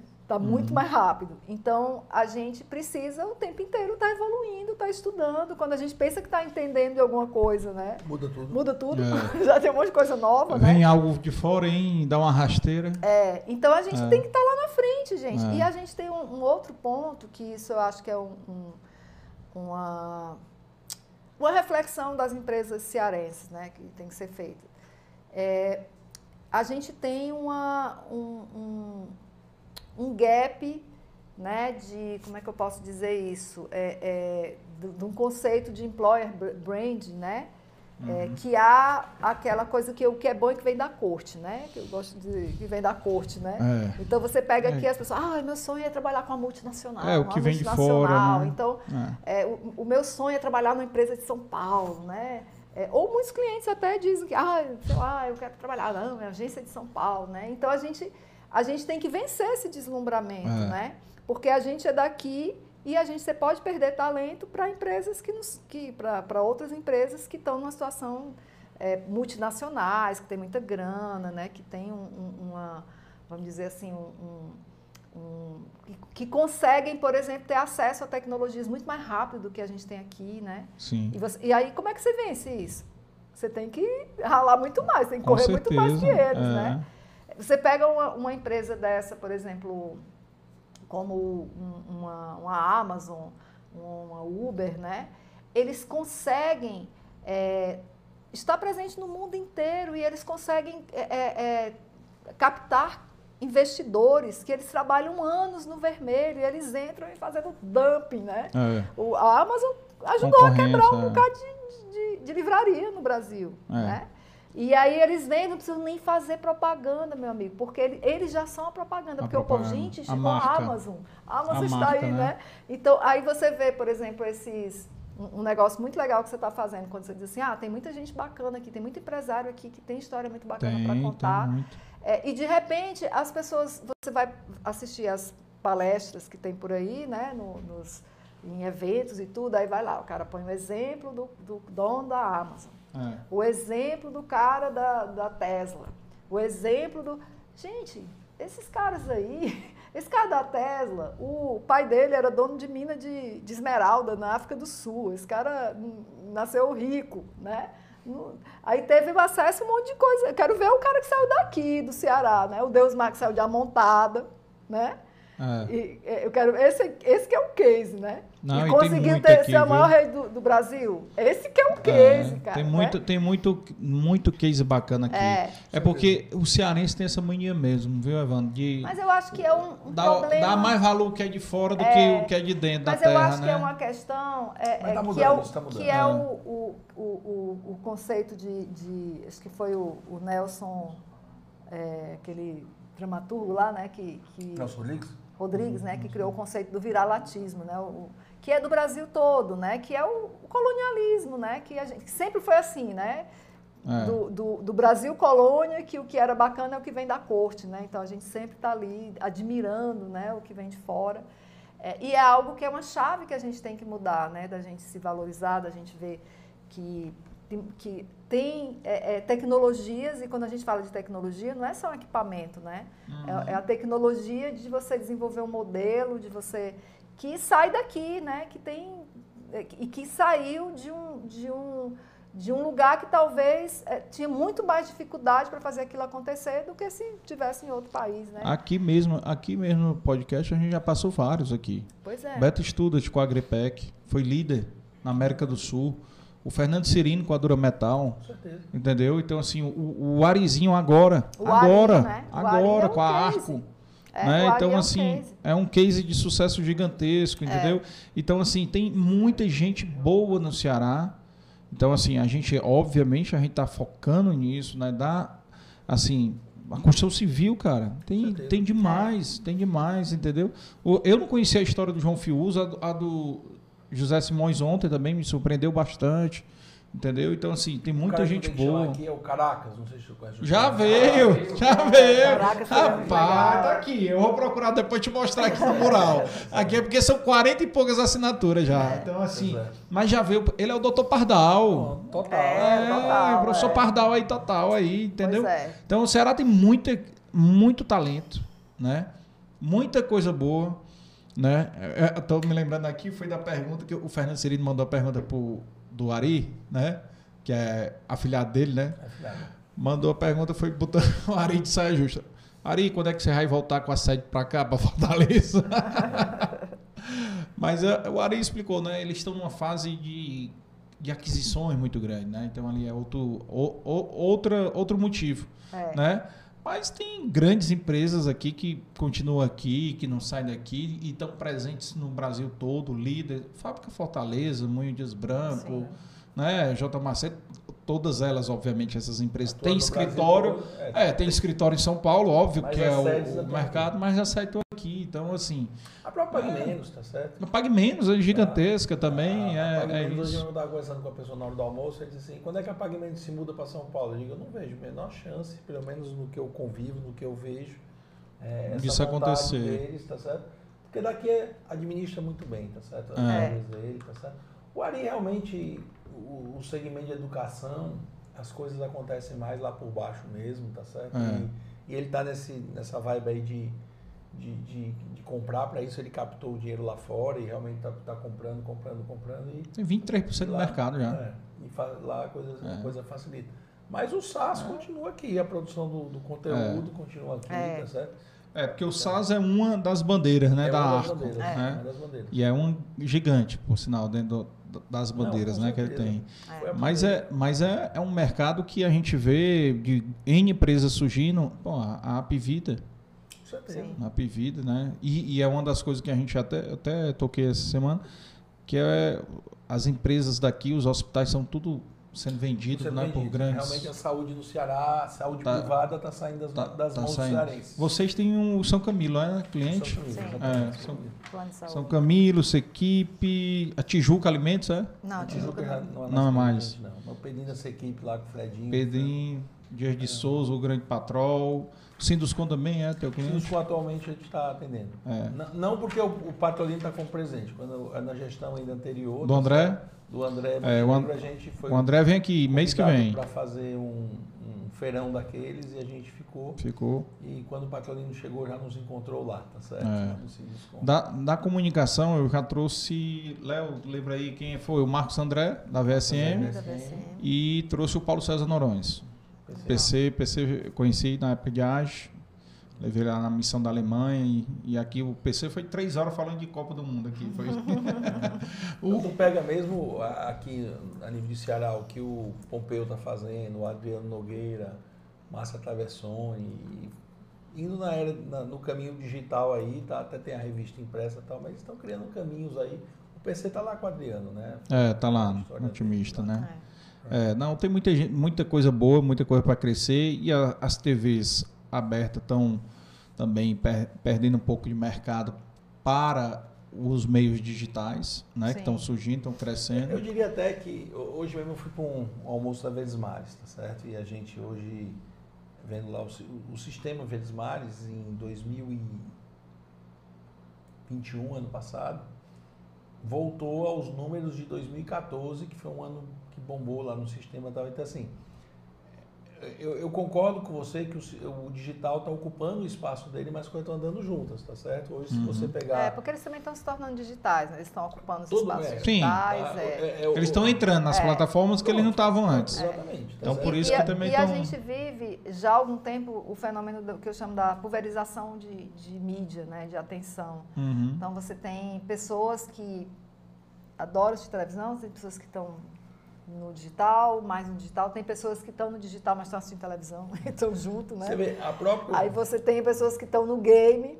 não uhum. querem nem saber do universo. Então, é. as pessoas estão nichadas cada vez mais, né? Assim, né? E, e, e, e, aí é onde se torna muito importante, cada vez mais uh, sofisticado o trabalho da gente, que é a gente planejar como a gente é, é, achar esses pontos de contato né, para otimizar os investimentos do cliente, porque as pessoas estão espalhadas. Antigamente você fazia um jornal nacional e a tua vida estava resolvida, né? Uhum. Você botava uma bala de canhão, né? Mas hoje não é mais assim. Então é muito mais difícil hoje, né? Você fazer o planejamento de canais, de pontos de contato da que marca. é uma coisa que revolucionou mais aí a, a maneira de você é, chegar na, com conteúdo para as pessoas, tá certo? Hoje você vai num carro, você escolhe, o, eu vou daqui pôr das dunas. Vou ouvir um podcast, tá certo? Vou, vou, é. vou... Ah, mas no dia seguinte eu prefiro ir ouvindo uma música, tá certo? Uhum. E aí uhum. vai, você vai é. mesclando. É, mas é um negócio que você vai num, num voo daqui para São Paulo três horas antigamente. É. Hoje você pega lá, baixa os podcasts para ir ouvindo no meio do caminho, daqui para lá. Quando os, você nem vê, quando vê, acabou a, vídeos, chegou né? a viagem, vê vídeo, é. tá? Vídeo também, é. filme. Mas isso aí é, é uma mudança realmente que acelerou, volta, né? Sem, sem, volta, volta, sem, volta, Acelerou na pandemia. Ela já vinha muito timidamente. Né? Mas a pandemia deu uma acelerada gigantesca. E aqui a grande vantagem, por exemplo, o cara está aqui Cara, pô, meu filho chorou ali. Bota pause. Total. Bota pause. Vai lá, bota é. o filho, depois volta. Tá assistindo outro dia, porque aqui o episódio está sendo ao vivo agora. Mas amanhã tá lá disponível. É vai verdade. muita gente assistir, entendeu? E sempre é esse e, é, público, e... né, que, que assiste depois, assiste salvo. E eu entrei no Spotify por causa da demanda do Neto, tu acredita? O Neto chegou para mim e disse, Casar Neto, eu escuto muitos Spotify, né? Na hora que eu tô correndo, fazendo atividade física. E aí eu digo, cara. E, e a gente demorou, não foi, Léo? Para entrar aqui no Spotify, a gente demorou acho que uns 20 episódios. Que a gente foi conseguir é, dominar a plataforma para fazer a, a, transformação, tudo. Uhum. Porque é feito. Agora é tranquilo, agora vai. Mas exatamente, muita gente escuta. Muita gente escuta. Eu vou olhar os números do Spotify. Na beira mar que você falou que passa por ah. mim de manhã. É, quantas pessoas não estão andando ali com o celularzinho, com o fone aqui, ouvindo alguma Podcast. coisa? Eu sou um. É. Eu sou um. Vários e vários. Eu escutava música, mas muito tempo que eu só escuto podcast agora. Entendeu? Então, assim, é uma tendência realmente é. sem volta de, de, de, você ir para essa mídia. E a gente tem total interesse aqui, por exemplo. Quando eu fui montar o podcast, eu montei o estúdio porque, porra, cara, vou alugar um bicho, vou montar o próprio que ia sair mais barato do que alugar. Vai fazer. Você está muito bem instalado aqui, parabéns. É, não, e vamos trazer mais gente aí. Tem muitos clientes de vocês aí que a gente vai trazer aqui também. vai trazer certeza. que tem muita história de superação e inspiração para a gente contar. Agora, tem uma pergunta que eu sempre faço para todos os convidados antes de encerrar. Lembrando a todo mundo que está assistindo de se inscrever, ajudar a gente a bater a meta aí dos mil aí até semana que vem, que era para bater, vai ser difícil, mas se vocês ajudarem a gente consegue. Bora, rapaz. É, e a meta também é chegar nos 10 mil no primeiro ano. É porque semana que vem a gente faz seis meses de podcast. Aí a, a intenção é a gente bater os mil e 10 mil bater com um ano que a gente vai fazer dia 28 de setembro, que foi o, o, o dia que o Neto veio, né? E a pergunta que eu faço sempre é o seguinte: qual foi o momento mais difícil na vida pessoal de vocês e profissional? Qual foi o momento mais difícil? A mudança, sai ou não sai do BNB? Não sei. E teve alguma, algum momento pessoal que você achou que o cheque ia voltar? Sou eu, tu também. Sou eu, chefe. Ou tu também. Ou tu também. Casanete, lógico que a vida da gente tem altos e baixos, tá é, certo? É. Ah, não é só glamour, não é só eu, Instagram, não. não mas é só... eu, assim, eu tenho um... Eu diria que a sorte, tá certo? Eu acho que na vida todo mundo tem que precisar de sorte para tudo, tá? Até fui eu, rapaz, chama de sorte, fui eu que salvei. Mas assim, é, eu, eu sempre digo que na minha vida nada é muito fácil. Ah. Tá certo? Eu, te, eu sou um, me, me, acho um abençoado por Deus, tá certo? Eu realmente acredito que ah, eu sofri pouco, mas sofri, tá certo? Uhum. Então, assim, dizer, é uma coisa, um, um, fato que realmente me marcou muito, que... que é, quando eu fui deixar o banco, tá? Eu deixei o banco num momento muito feliz, muito oportuno. A Advanço já estava com seis anos, estava dando certo eu estava pegando uma conta publicitária ali naquela época que talvez toda a agência do Ceará queria, do Brasil queria ter a conta da Pague Menos, tá certo? Uhum. Então, assim, lógico que, que eu criei amor pelo banco, tá? Passei 24 anos lá dentro, tá certo? A gente tem que criar amor. Criar... Você entrou com 14 Vínculo, né? anos, né? tá certo? Você entrou... Eu entrei um menino no Banco Nordeste. Eu cresci no banco, eu aprendi no banco, eu criei amigos no banco, eu fiz cursos. O banco realmente é um celeiro de, de em termos de, de, de educação, tá certo? O banco ele ele te dá muitas oportunidades. Eu fiz duas pós-graduações, tá certo? Fiz um curso no IBMEC pelo banco, fiz cursos internacionais pelo banco, tá certo? Então, assim, é, mas foi um momento feliz. Eu não deixei o banco com raiva, nem assim. Eu saí né, num momento bom, um momento que eu leve, tranquilo, consciente, tá certo? Achando que realmente tinha chegado a minha hora. Então, assim, até, ah, foi difícil deixar o banco. Não, não foi. Naquele momento eu achei que ali era o, meu dia momento. mesmo, deixar o banco, tá? É, a Advance, como eu coloquei aqui para você, a gente, nesses anos todos, desde 95 para cá, tá certo? É, foi tirando esses anos da pandemia aí que, que, que balançou todas as empresas, certo? Mas não foi o balançar para pensar, ah, a coisa vai morrer. Não, a gente sabia que era um momento que a gente ia passar, uma, uma tormenta, tá? Mas também, assim, a Advance sempre cresceu, sempre foi um, uma empresa que, se você olhar o... Não estou falando só de faturamento, não, de, de, de, resultados, de prêmios, como você colocou no começo, tá certo?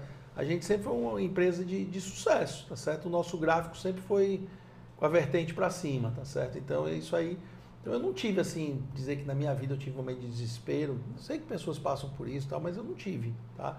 Lógico, toda empresa tem, tem, tem momentos de dar um passo mais difícil, mas ah, vou montar uma sede própria, é um investimento. Aí, aí tu pega um avião, aí o cara diz, tu é doido, rapaz, ninguém compra sede própria não, a gente aluga, pega esse dinheiro e vai fazer outra coisa, não sei o quê. Tem aquelas, aqueles momentos Sim. que você tem que dizer assim, rapaz, eu vou dar esse passo aqui, porque queira ou não queira é, a nossa sede é muito bacana, foi um investimento é, financeiro alto, não vou dizer que não foi, foi, tá certo? A gente comprou um prédio numa área que sempre a gente acreditou, a Praia de Iracema, eu sou fã da Praia de Iracema, eu fico até feliz que acho que os, de uns dois, três anos para cá os governantes estão olhando mais para lá de novamente, tá? Porque a Praia de Iracema teve o seu auge, depois entrou na uhum. decadência total, tá certo?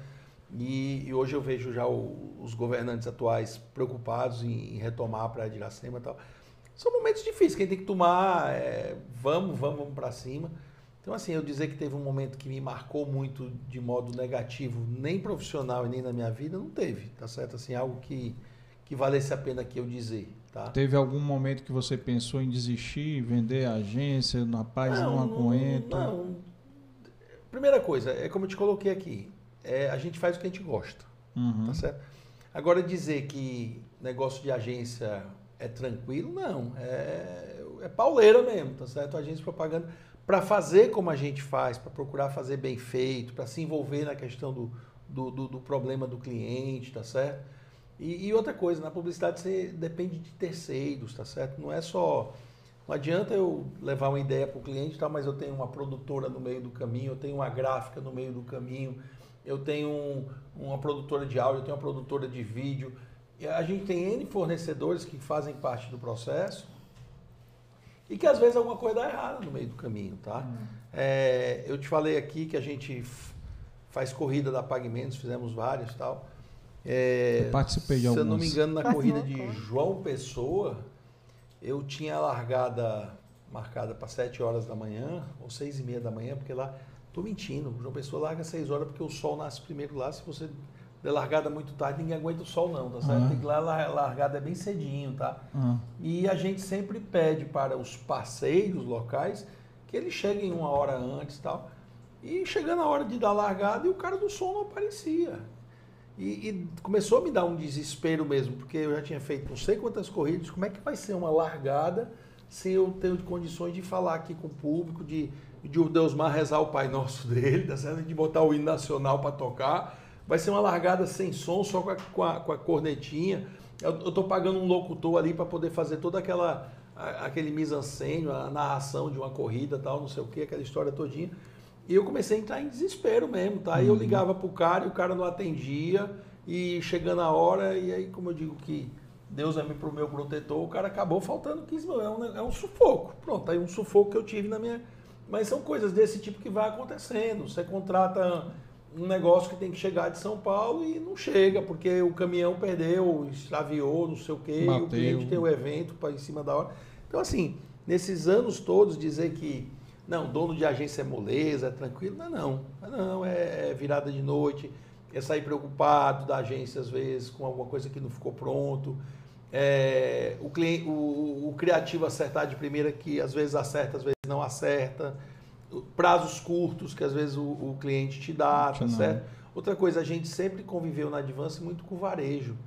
E o varejo depende da concorrência, tá certo? Então a gente tem que dar respostas imediatas, tá? Se eu estou aqui hoje trabalhando de um jeito com a Pague Menos, e amanhã a gente percebe que o concorrente A, B ou C está trabalhando de uma maneira diferente lá, está dando. Eu tenho que dar resposta rápida, tá? Eu estou ali com sapataria nova aqui, de repente um, um concorrente dele sai no dia seguinte com a novidade e aí já temos que mudar o, o, caminho e não, e não é, ah, vou pensar, daqui a três dias eu volto para te dar a resposta. Não é assim que funciona, tá certo? Tem que estar sempre com resultado aí de, de, de, de colégio aqui, que você sabe que o mercado cearense, é, a disputa entre colégios é grande. É, tá certo? Cada número Nós faz a diferença, né? Cinco, seis players aí que estão sempre brigando aí é. na, na frente das coisas. Então, sai um resultado de medicina hoje, graças a Deus, o, o nosso cliente, o Arid Sá, tem tido excelentes resultados nos cursos mais disputados, medicina e direito. Inclusive, a cidade está aí coberta de outdoor de resultados, saindo aí propaganda. Mas, assim, sai o resultado do vestibular 10 horas da manhã, quando dá 3 horas da tarde, eu já tenho que estar com tudo planejado, pensado, não sei o que, anúncio para já estar no jornal no dia seguinte. Quer dizer, é uma velocidade muito grande e não dá, você não pode errar. Tá? Então, assim, é uma, é uma profissão que você tem que gostar, porque se você não gostar, você pensa em desistir. Não tenho uhum. certeza. E alguns donos de agência que já desistiram, que eu conheço, tá certo? Chegou uma hora que alguns cansam, tá certo? Eu acho que a gente vai demorar muito para cansar, tá certo? Uhum. Mas é realmente uma profissão que você tem que. Eu, eu costumo dizer que a agência, eu faço, faço um, um paralelo com o banco, o banco você vai lá e deposita o seu dinheiro, você quer que o gerente faça as melhores aplicações para te dar o maior retorno. Você não quer que ele bote o seu dinheiro num papel que não vai te dar retorno, que vai perder dinheiro, essa coisa todinha. E, e assim eu, eu, tenho, eu vejo o, o dinheiro do nosso cliente, o investimento que ele está fazendo, tá certo? Eu tenho que ser responsável para que essa verba que ele aplicou com a gente dê os retornos que ele precisa, tá certo? Até para ele continuar crescendo, essa coisa toda. Então eu me vejo muito assim na responsabilidade de de cuidar do, do, dinheiro do nosso cliente, colocar nas melhores oportunidades de mídia, aquelas que realmente são as mais assertivas, aquilo que vai gerar frutos para ele, para ele poder continuar crescendo, para ele poder continuar. Então, assim, eu, eu, me sinto muito responsável pela, por aquele investimento financeiro, porque propaganda também não é barata, tá certo? A gente sabe que, hum. que é, um, é um custo caro você manter uma agência de propaganda, é, você anunciar em boas rádios, anunciar em boas televisões, em bons jornais, bons nos digital também, para você estar tá presente de uma maneira forte, expressiva, você entrar naqueles leilões do Google lá para aparecer, para que você tenha na primeira página, tudo aquilo ali é muito dinheiro, tá certo que se investe. Então você tem que fazer de uma maneira muito responsável, muito consciente, tá certo? Para que realmente ele veja em você um parceiro que ele confie, tá certo? E que ele hum. continue eu acho que é isso que tem feito da Advance aí, ter clientes de tanto, tanto tempo como a gente tem. De longo, longo tempo, né? É, isso é, isso Agora é bom. eles iam falar isso, ela teve esses momentos aí. É. eu, eu... Ele pulou gosto... o pessoal, viu? Ele pulou, Ele pulou o pessoal. Né? Também não, não tenho nada assim de marcante. Que... Alegrias muitas, é. graças a Deus. Assim, eu acho que, primeiro, com relação a, ao desafio profissional, enfim, né, dentro do, desse uh, do empreendedorismo né, que a gente tem com a, com a Advance, é, eu sempre gostei muito de desafios, sabe? Assim, eu sou. Se tem um negócio ali diz assim, rapaz, você não está conseguindo fazer isso aqui. Eu vou conseguir, peraí. eu, eu, eu sou movida por isso, né? Eu, eu gosto de estudar, eu sou nerd, eu gosto de de estar ali antenada com o que está acontecendo, eu estou com o radar ligado no mundo inteiro. Né? Então, eu diria que um. Eu, eu, desistir é uma palavra que, que eu não costumo botar no meu vocabulário, sabe? Eu sempre sou assim, rapaz, não gosto do discurso do derrotado, né? Você tá no, aí eu olho, hum. faço aquele, aquele exemplo que eu dei, gente, difícil estar para quem está lá no entubado, né? Uhum. A gente uhum.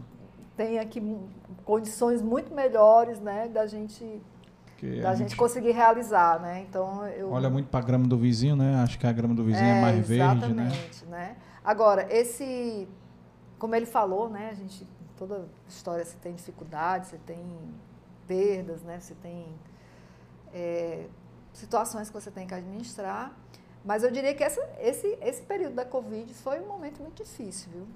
Muito Foi difícil. O que mais assim, mexeu, porque, né? Porque você está ali num, num, ponto de você buscar é, é, segurar a empresa, manter empregos. É, você não vê um, um, cenário, né? Assim, a gente cara, ah, três meses aqui está resolvido. Três meses, depois mais um mês, mais outro, mais outro, mais outro. Dois anos, né? De, é. Dois anos. Você, você tinha essa expectativa também, né? Logo é, no começo. ficava nisso, Todo mundo, né? né? Todo mundo tinha, né, cara? É, e, Não, daqui a um mês volta, daqui a dois meses volta. E o momento de você né? ver o, o a, as cenas, como você final... diz, né? Um monte de gente morrendo, pessoas conhecidas é. da gente família, né? Você, gente, é, é. foi um momento muito caótico, muito tenso, né? De você ter que equilibrar a sua energia para continuar liderando, vendo o caos, né? No, na economia, o caos do, do, do governo, né? Irresponsável que barrigou vacina, né? Assim, é, é, eu acho que foi a pior coisa que aconteceu a gente chegar no momento de uma pandemia dessa com Bolsonaro na presidência da República, né? Isso foi terrível. É, e, e, a gente vendo os casos de Manaus, as pessoas morrendo por falta de, de, né, de, de é, é, oxigênio. Enfim, era, era um negócio muito caótico, parecia que estava numa guerra aquilo ali, né? Uhum. Então, é, foi um momento muito difícil, porque a gente tinha que olhar para aquilo, a gente não podia deixar de nos desumanizar, né? Porque era uma coisa, é, era uma coisa muito forte de, de, de, vidas em jogo, né? Ao mesmo tempo você vendo aquele movimento, né? De, de aquela briga, né? Vai abrir, tem que abrir, porque não sei o que. Sim, mas aí vai morrer um monte de gente. É, e, e, o quanto você conseguir equilibrar o cuidado com a vida das pessoas e você manter, né? A, a receita, você conseguir manter o seu negócio funcionando. É. É, eu acho que foi um momento de muita tensão e que a gente teve que é, eu mesma assim tive que muitas vezes também desligar a televisão, né, para manter a o sanidade equilíbrio, mental. a sanidade, né? Porque chega uma hora que você, meu Deus, é. que causa é esse aqui, né? É. E, e ao mesmo tempo você ter é, pensar assim, não, peraí, eu, eu, eu tenho que exercer minha liderança, uhum. porque se eu me desesperar, tem um monte de gente aqui que, é. que vai se inspirar em mim, né? Então a gente tinha que conseguir é, é, é tocar, né? tocar sem buscando o tempo inteiro esse equilíbrio, né? equilíbrio emocional. Nem sempre a gente conseguiu, né? Você estava limpando, meu Deus do céu, claro. o que, é que, vai acontecer, né? E chegando as notícias, é, faleceram dois donos de agência aqui, né? Conhecidos da gente, né? O, ah, foi daqui do Foi. Foi o Wayne e o Luiz Sérgio. E o Luiz Sérgio. Da LS. É, da LS. E, e pessoas conhecidas, né, e tudo, e você vendo é. esse caos, e, abre, liga a TV, não sei quantas mortes todo dia, e aquela curva, e, e, vacina que não chega, e, enfim. Então, eu diria que esse momento foi um momento, assim, de assim, muita tensão, né, muito crítico, uhum. e, e, que não, não cheguei a pensar em desistir, né, mas que eu tive que tirar de mim algo, né, que, que eu não estava preparada, né, eu tive que me reinventar, né? E levantar a cabeça e não, eu tenho que passar por esse negócio aqui. Eu não posso entrar em depressão, não posso, né? É, é deixar a peteca cair. A gente tem que tem que ser forte. Tem né? que ser forte, né? Procurar ajuda também. É, ao mesmo tempo, você viu que um, um uh, uh, os clientes, né, o mercado tenso, estava todo mundo tenso, gente, estava todo mundo estressado, é. né? Como você falou, né, pessoas que estavam ali, empresários com, com seus negócios fechados, é, e depois, como é que retoma? Era um retoma que retoma, depois volta, né? dois passos para frente, três para trás. Era Sim. muito, muito, muita instabilidade, né? Muita uhum. instabilidade e num ambiente de mortes, né? De perdas de vidas, de pessoas doentes, de pessoas so, doentes, sofrendo, né? É, para mim foi um negócio muito caótico. Eu diria que na minha, na minha história aí foi, foi o momento mais difícil, mais difícil é. foi esse agora dessa pandemia. É. O, a gente aqui, o Amarelo, que é um dos patrocinadores nossos aqui, é exatamente um plano de saúde mental online as empresas, entendeu? É, eu estava vendo aqui. Eles fazem isso e, e, isso daí e surgiu na pandemia, é do nosso lar, é do uhum. pessoal do Hospital Nosso Lar, né, que tem experiência, know-how, né? É uma startup deles, né? E eu achei muito bacana porque é exatamente é um plano de saúde mental, porque a Sim. gente pensa na saúde física, é. né? Mas não lembra da mental para os funcionários, né? Não lembra Sim. E isso realmente é, é, impressionante como é importante a gente pensar nisso. Pessoal, queria, assim, antes de passar a palavra final aí para vocês aí, as considerações, eu queria agradecer a presença de vocês, agradecer aqui aos patrocinadores, né, Amarelo aí, Saúde Mental, a BM Energia, do Ricardinho, do, do Fernando, né, o Café Vitória, CH Consultores, o apoio institucional do, do Sistema FETRANS, da Federação de Transporte de Passageiros do Ceará, Piauí e Maranhão. É, os nossos apoiadores, a Inova Comunicação, a Inova Contabilidade, a Aga Produções. Lembrando que o podcast é uma produção da Dei Valor Produções, da É Mais Assessoria em Eventos né? Agradecer o Valclides, Tícia, Efraim e Leonardo, que me ajudam aqui a colocar o podcast no ar. Né? E passar para vocês aí para fazer essas considerações. Agradecer, eu acho que foi muito bacana entender como é que esse funcionamento. É, provoquei vocês aqui em relação ao casal, porque realmente é uma coisa importante, né, de você lidar, aprender tem, tem a. Gente, tem casal que não consegue. Né? Não, eu, que... eu, acho que a maioria, né? Ou, é, ou, ou separa o, os dois contratos, né? O CNPJ e no cartório, né? É verdade. Entendeu? Mas que bom e que, que e parabéns para vocês que vem conseguindo um, um, muito sucesso, muito zelo. Eu lembro de você, Evan, também da época do canguru, lembra? né, como frequentador, né? Ótimo. Como cliente, viu? Cliente, consumidor, viu? Olha aí. Era consumidor, eu não consumia os outros serviços, né? Mas lembro dessa época também. Tem o Planeta Canguru na Praia de Iracema também, o bar. É, foi, foi, foi. Ah, inclusive, sabe quem eu convidei também para vir aqui? O Pedro Neto. Já convidei, sendo que o Pedro Neto tá morando em São Paulo, né? Agora tá... Pedro Neto tá... Sidiguela. É. Que tem o Pedro Neto Canguru também, tá certo? Ah, tem. tem é, o, o porra, foi concorrente. Ah, é? O último sócio que a gente é. É, agregou ao Canguru foi? Foi o Pedrinho. O Pedrinho era ah. comissário, aquele cara que vendia badata, certo? Ah, Ele era, era um legal. comissário de destaque. E a gente começou a chegar lá perto dos 40 tarará no bloco e tal. Aí tinha as festas para virar noite lá. E, rapaz, aí começou um, algo alguns já casados tal, começou a dizer, rapaz, botar agora um menino novo aqui. É. Aí o Pedro veio reforçar o nosso time. Cada time um, o time do solteiro, né? Cada um, o time do solteiro. É, cada um abriu mão de um é. pequeno percentual e a gente colocou o Pedro como sócio. Legal. E ele está até hoje lá, porque o canguru mudou a, a, história dele, né? O canguru depois. Hoje é eventos, né? Eventos, eventos, tá? Então o Pedro e o André, eles tocam aí a parte de eventos, eles têm a Light. Então agora com a transportadora e tal. Tá dando certo a história deles aí também. Bacana, bacana. Então, assim, obrigado demais por terem vindo. Nós é que agradecemos a né? oportunidade. Né? Foi, Ficamos lisonjeados aí foi, pelo convite, né? Foi ótimo, não, foi ótimo aqui. Aqui, aqui é a gente quer história. Nosso objetivo aqui é história de inspiração, de superação, de empreendedorismo e vocês têm todas as três aí juntas, né? E ainda unir a história de casal. ainda foi mais um, um ponto, né? Que não é, mas é importante também, entendeu?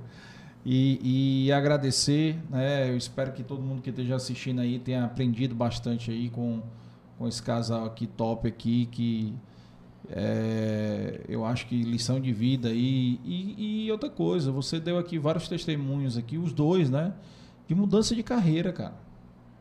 Muita gente está pensando isso hoje, muita gente está passando a pandemia por isso, né? É verdade. Se viu aí a pandemia para, porra, cara, eu, eu não era feliz fazendo o que eu fazia, eu me descobri fazendo outra coisa, ou quero entender. Eu, eu tenho, conheço alguns casos assim. Tem uma pessoa que era advogada, trabalhava advogada e resolveu sair do escritório grande, advocacia, para montar o próprio negócio. É. Entendeu? Então, assim, é mudança de chave né? Mudança de chave. E é importante esse exemplo e esse testemunho que vocês deram. E aqui mais o Márcio Miranda, mandando aqui casal querido, né? E o Matheus Calado aí, que é, faz parte aí do Tamo Junto aí, ó. É, é da toda Advance. Mato Grosso do Sul, é, olha aí, ó, em Campo Grande, olha aí, ó. É. Olha aí, segunda estreia do Pantanal, pessoal, olha aí. Um grande abraço. Isso é bacana, cara. Vocês é. crescerem, tá pegando gente em todo canto, né? É muito legal isso, é. muito legal. Então, parabéns para vocês. Amanhã, para quem está assistindo aí, amanhã nós vamos receber aqui o, o Amilcar Silveira, que é o presidente da FAEC, né? O novo presidente que assumiu no lugar do, do, é, do Flávio Saboia, né? Que faleceu, que é, acho que foi vítima também Covid, não foi o Flávio? Não sei. Não sei, acho que foi. Faleceu agora na pandemia, né? e o, o Almeu que assumiu e vai vir aqui amanhã para a gente falar, né? Porque uma das coisas que a gente procura aqui é dar espaço para todos os setores da economia, né? É, e agronegócio é uma coisa muito importante e está crescendo muito aí nos últimos tempos. Tá demais. O tá agronegócio brasileiro está andando passos de gigante. É, Para o projeto inicial do livro, eu, eu entrevistei o Carlos Prado, né? E aí ele já, já encontrei ele várias vezes na beira-mar, não sei se tu encontra ele lá. Ele vai, ele vai no horário cedo, no horário que eu vou, que eu chego lá 4h40, 4h50, por aí. E aí encontro ele lá e, e tô querendo trazer ele ou o Tom, né? Para vir falar um pouco. E o pessoal do agronegócio eu acho que tem muito o que falar para acrescentar exemplo. Trouxe o Carlos Matos. Carlos Matos veio falar, né? Porque exatamente da experiência dele como secretário né, de, de agronegócio. Então, é bacana. setor, todos os setores representados Show. aqui. Pessoal, obrigado. Boa noite. E vocês estão com a palavra aí. Tamo junto, tamo, tamo junto. Tamo junto, é tamo junto e, e dei valor à história de vocês. E dei valor. Olha aí. aí ó. No caso, também a gente quer agradecer, parabenizar também a sua trajetória, tá certo? Você é um cara tão novo que já também tem uma história bacana para contar, tá certo? Muito é. sucesso pela frente. Que você continue aí brilhando. É. Não só você, como toda Todo o time, time aí, aqui, tá certo? Né? Que tá aqui, é. tá certo? É, muito legal o projeto. E depois marcar uma horinha para vocês tomarem um café com a gente lá na Advance, conhecer também Bora. loco lá o nosso espaço. Tá bora, bora, vamos, vamos lá para esse rooftop lá. É isso aí. É. Fazer um happy hour. É Pessoal, até mais, boa noite e até amanhã no nosso próximo episódio. Um abraço.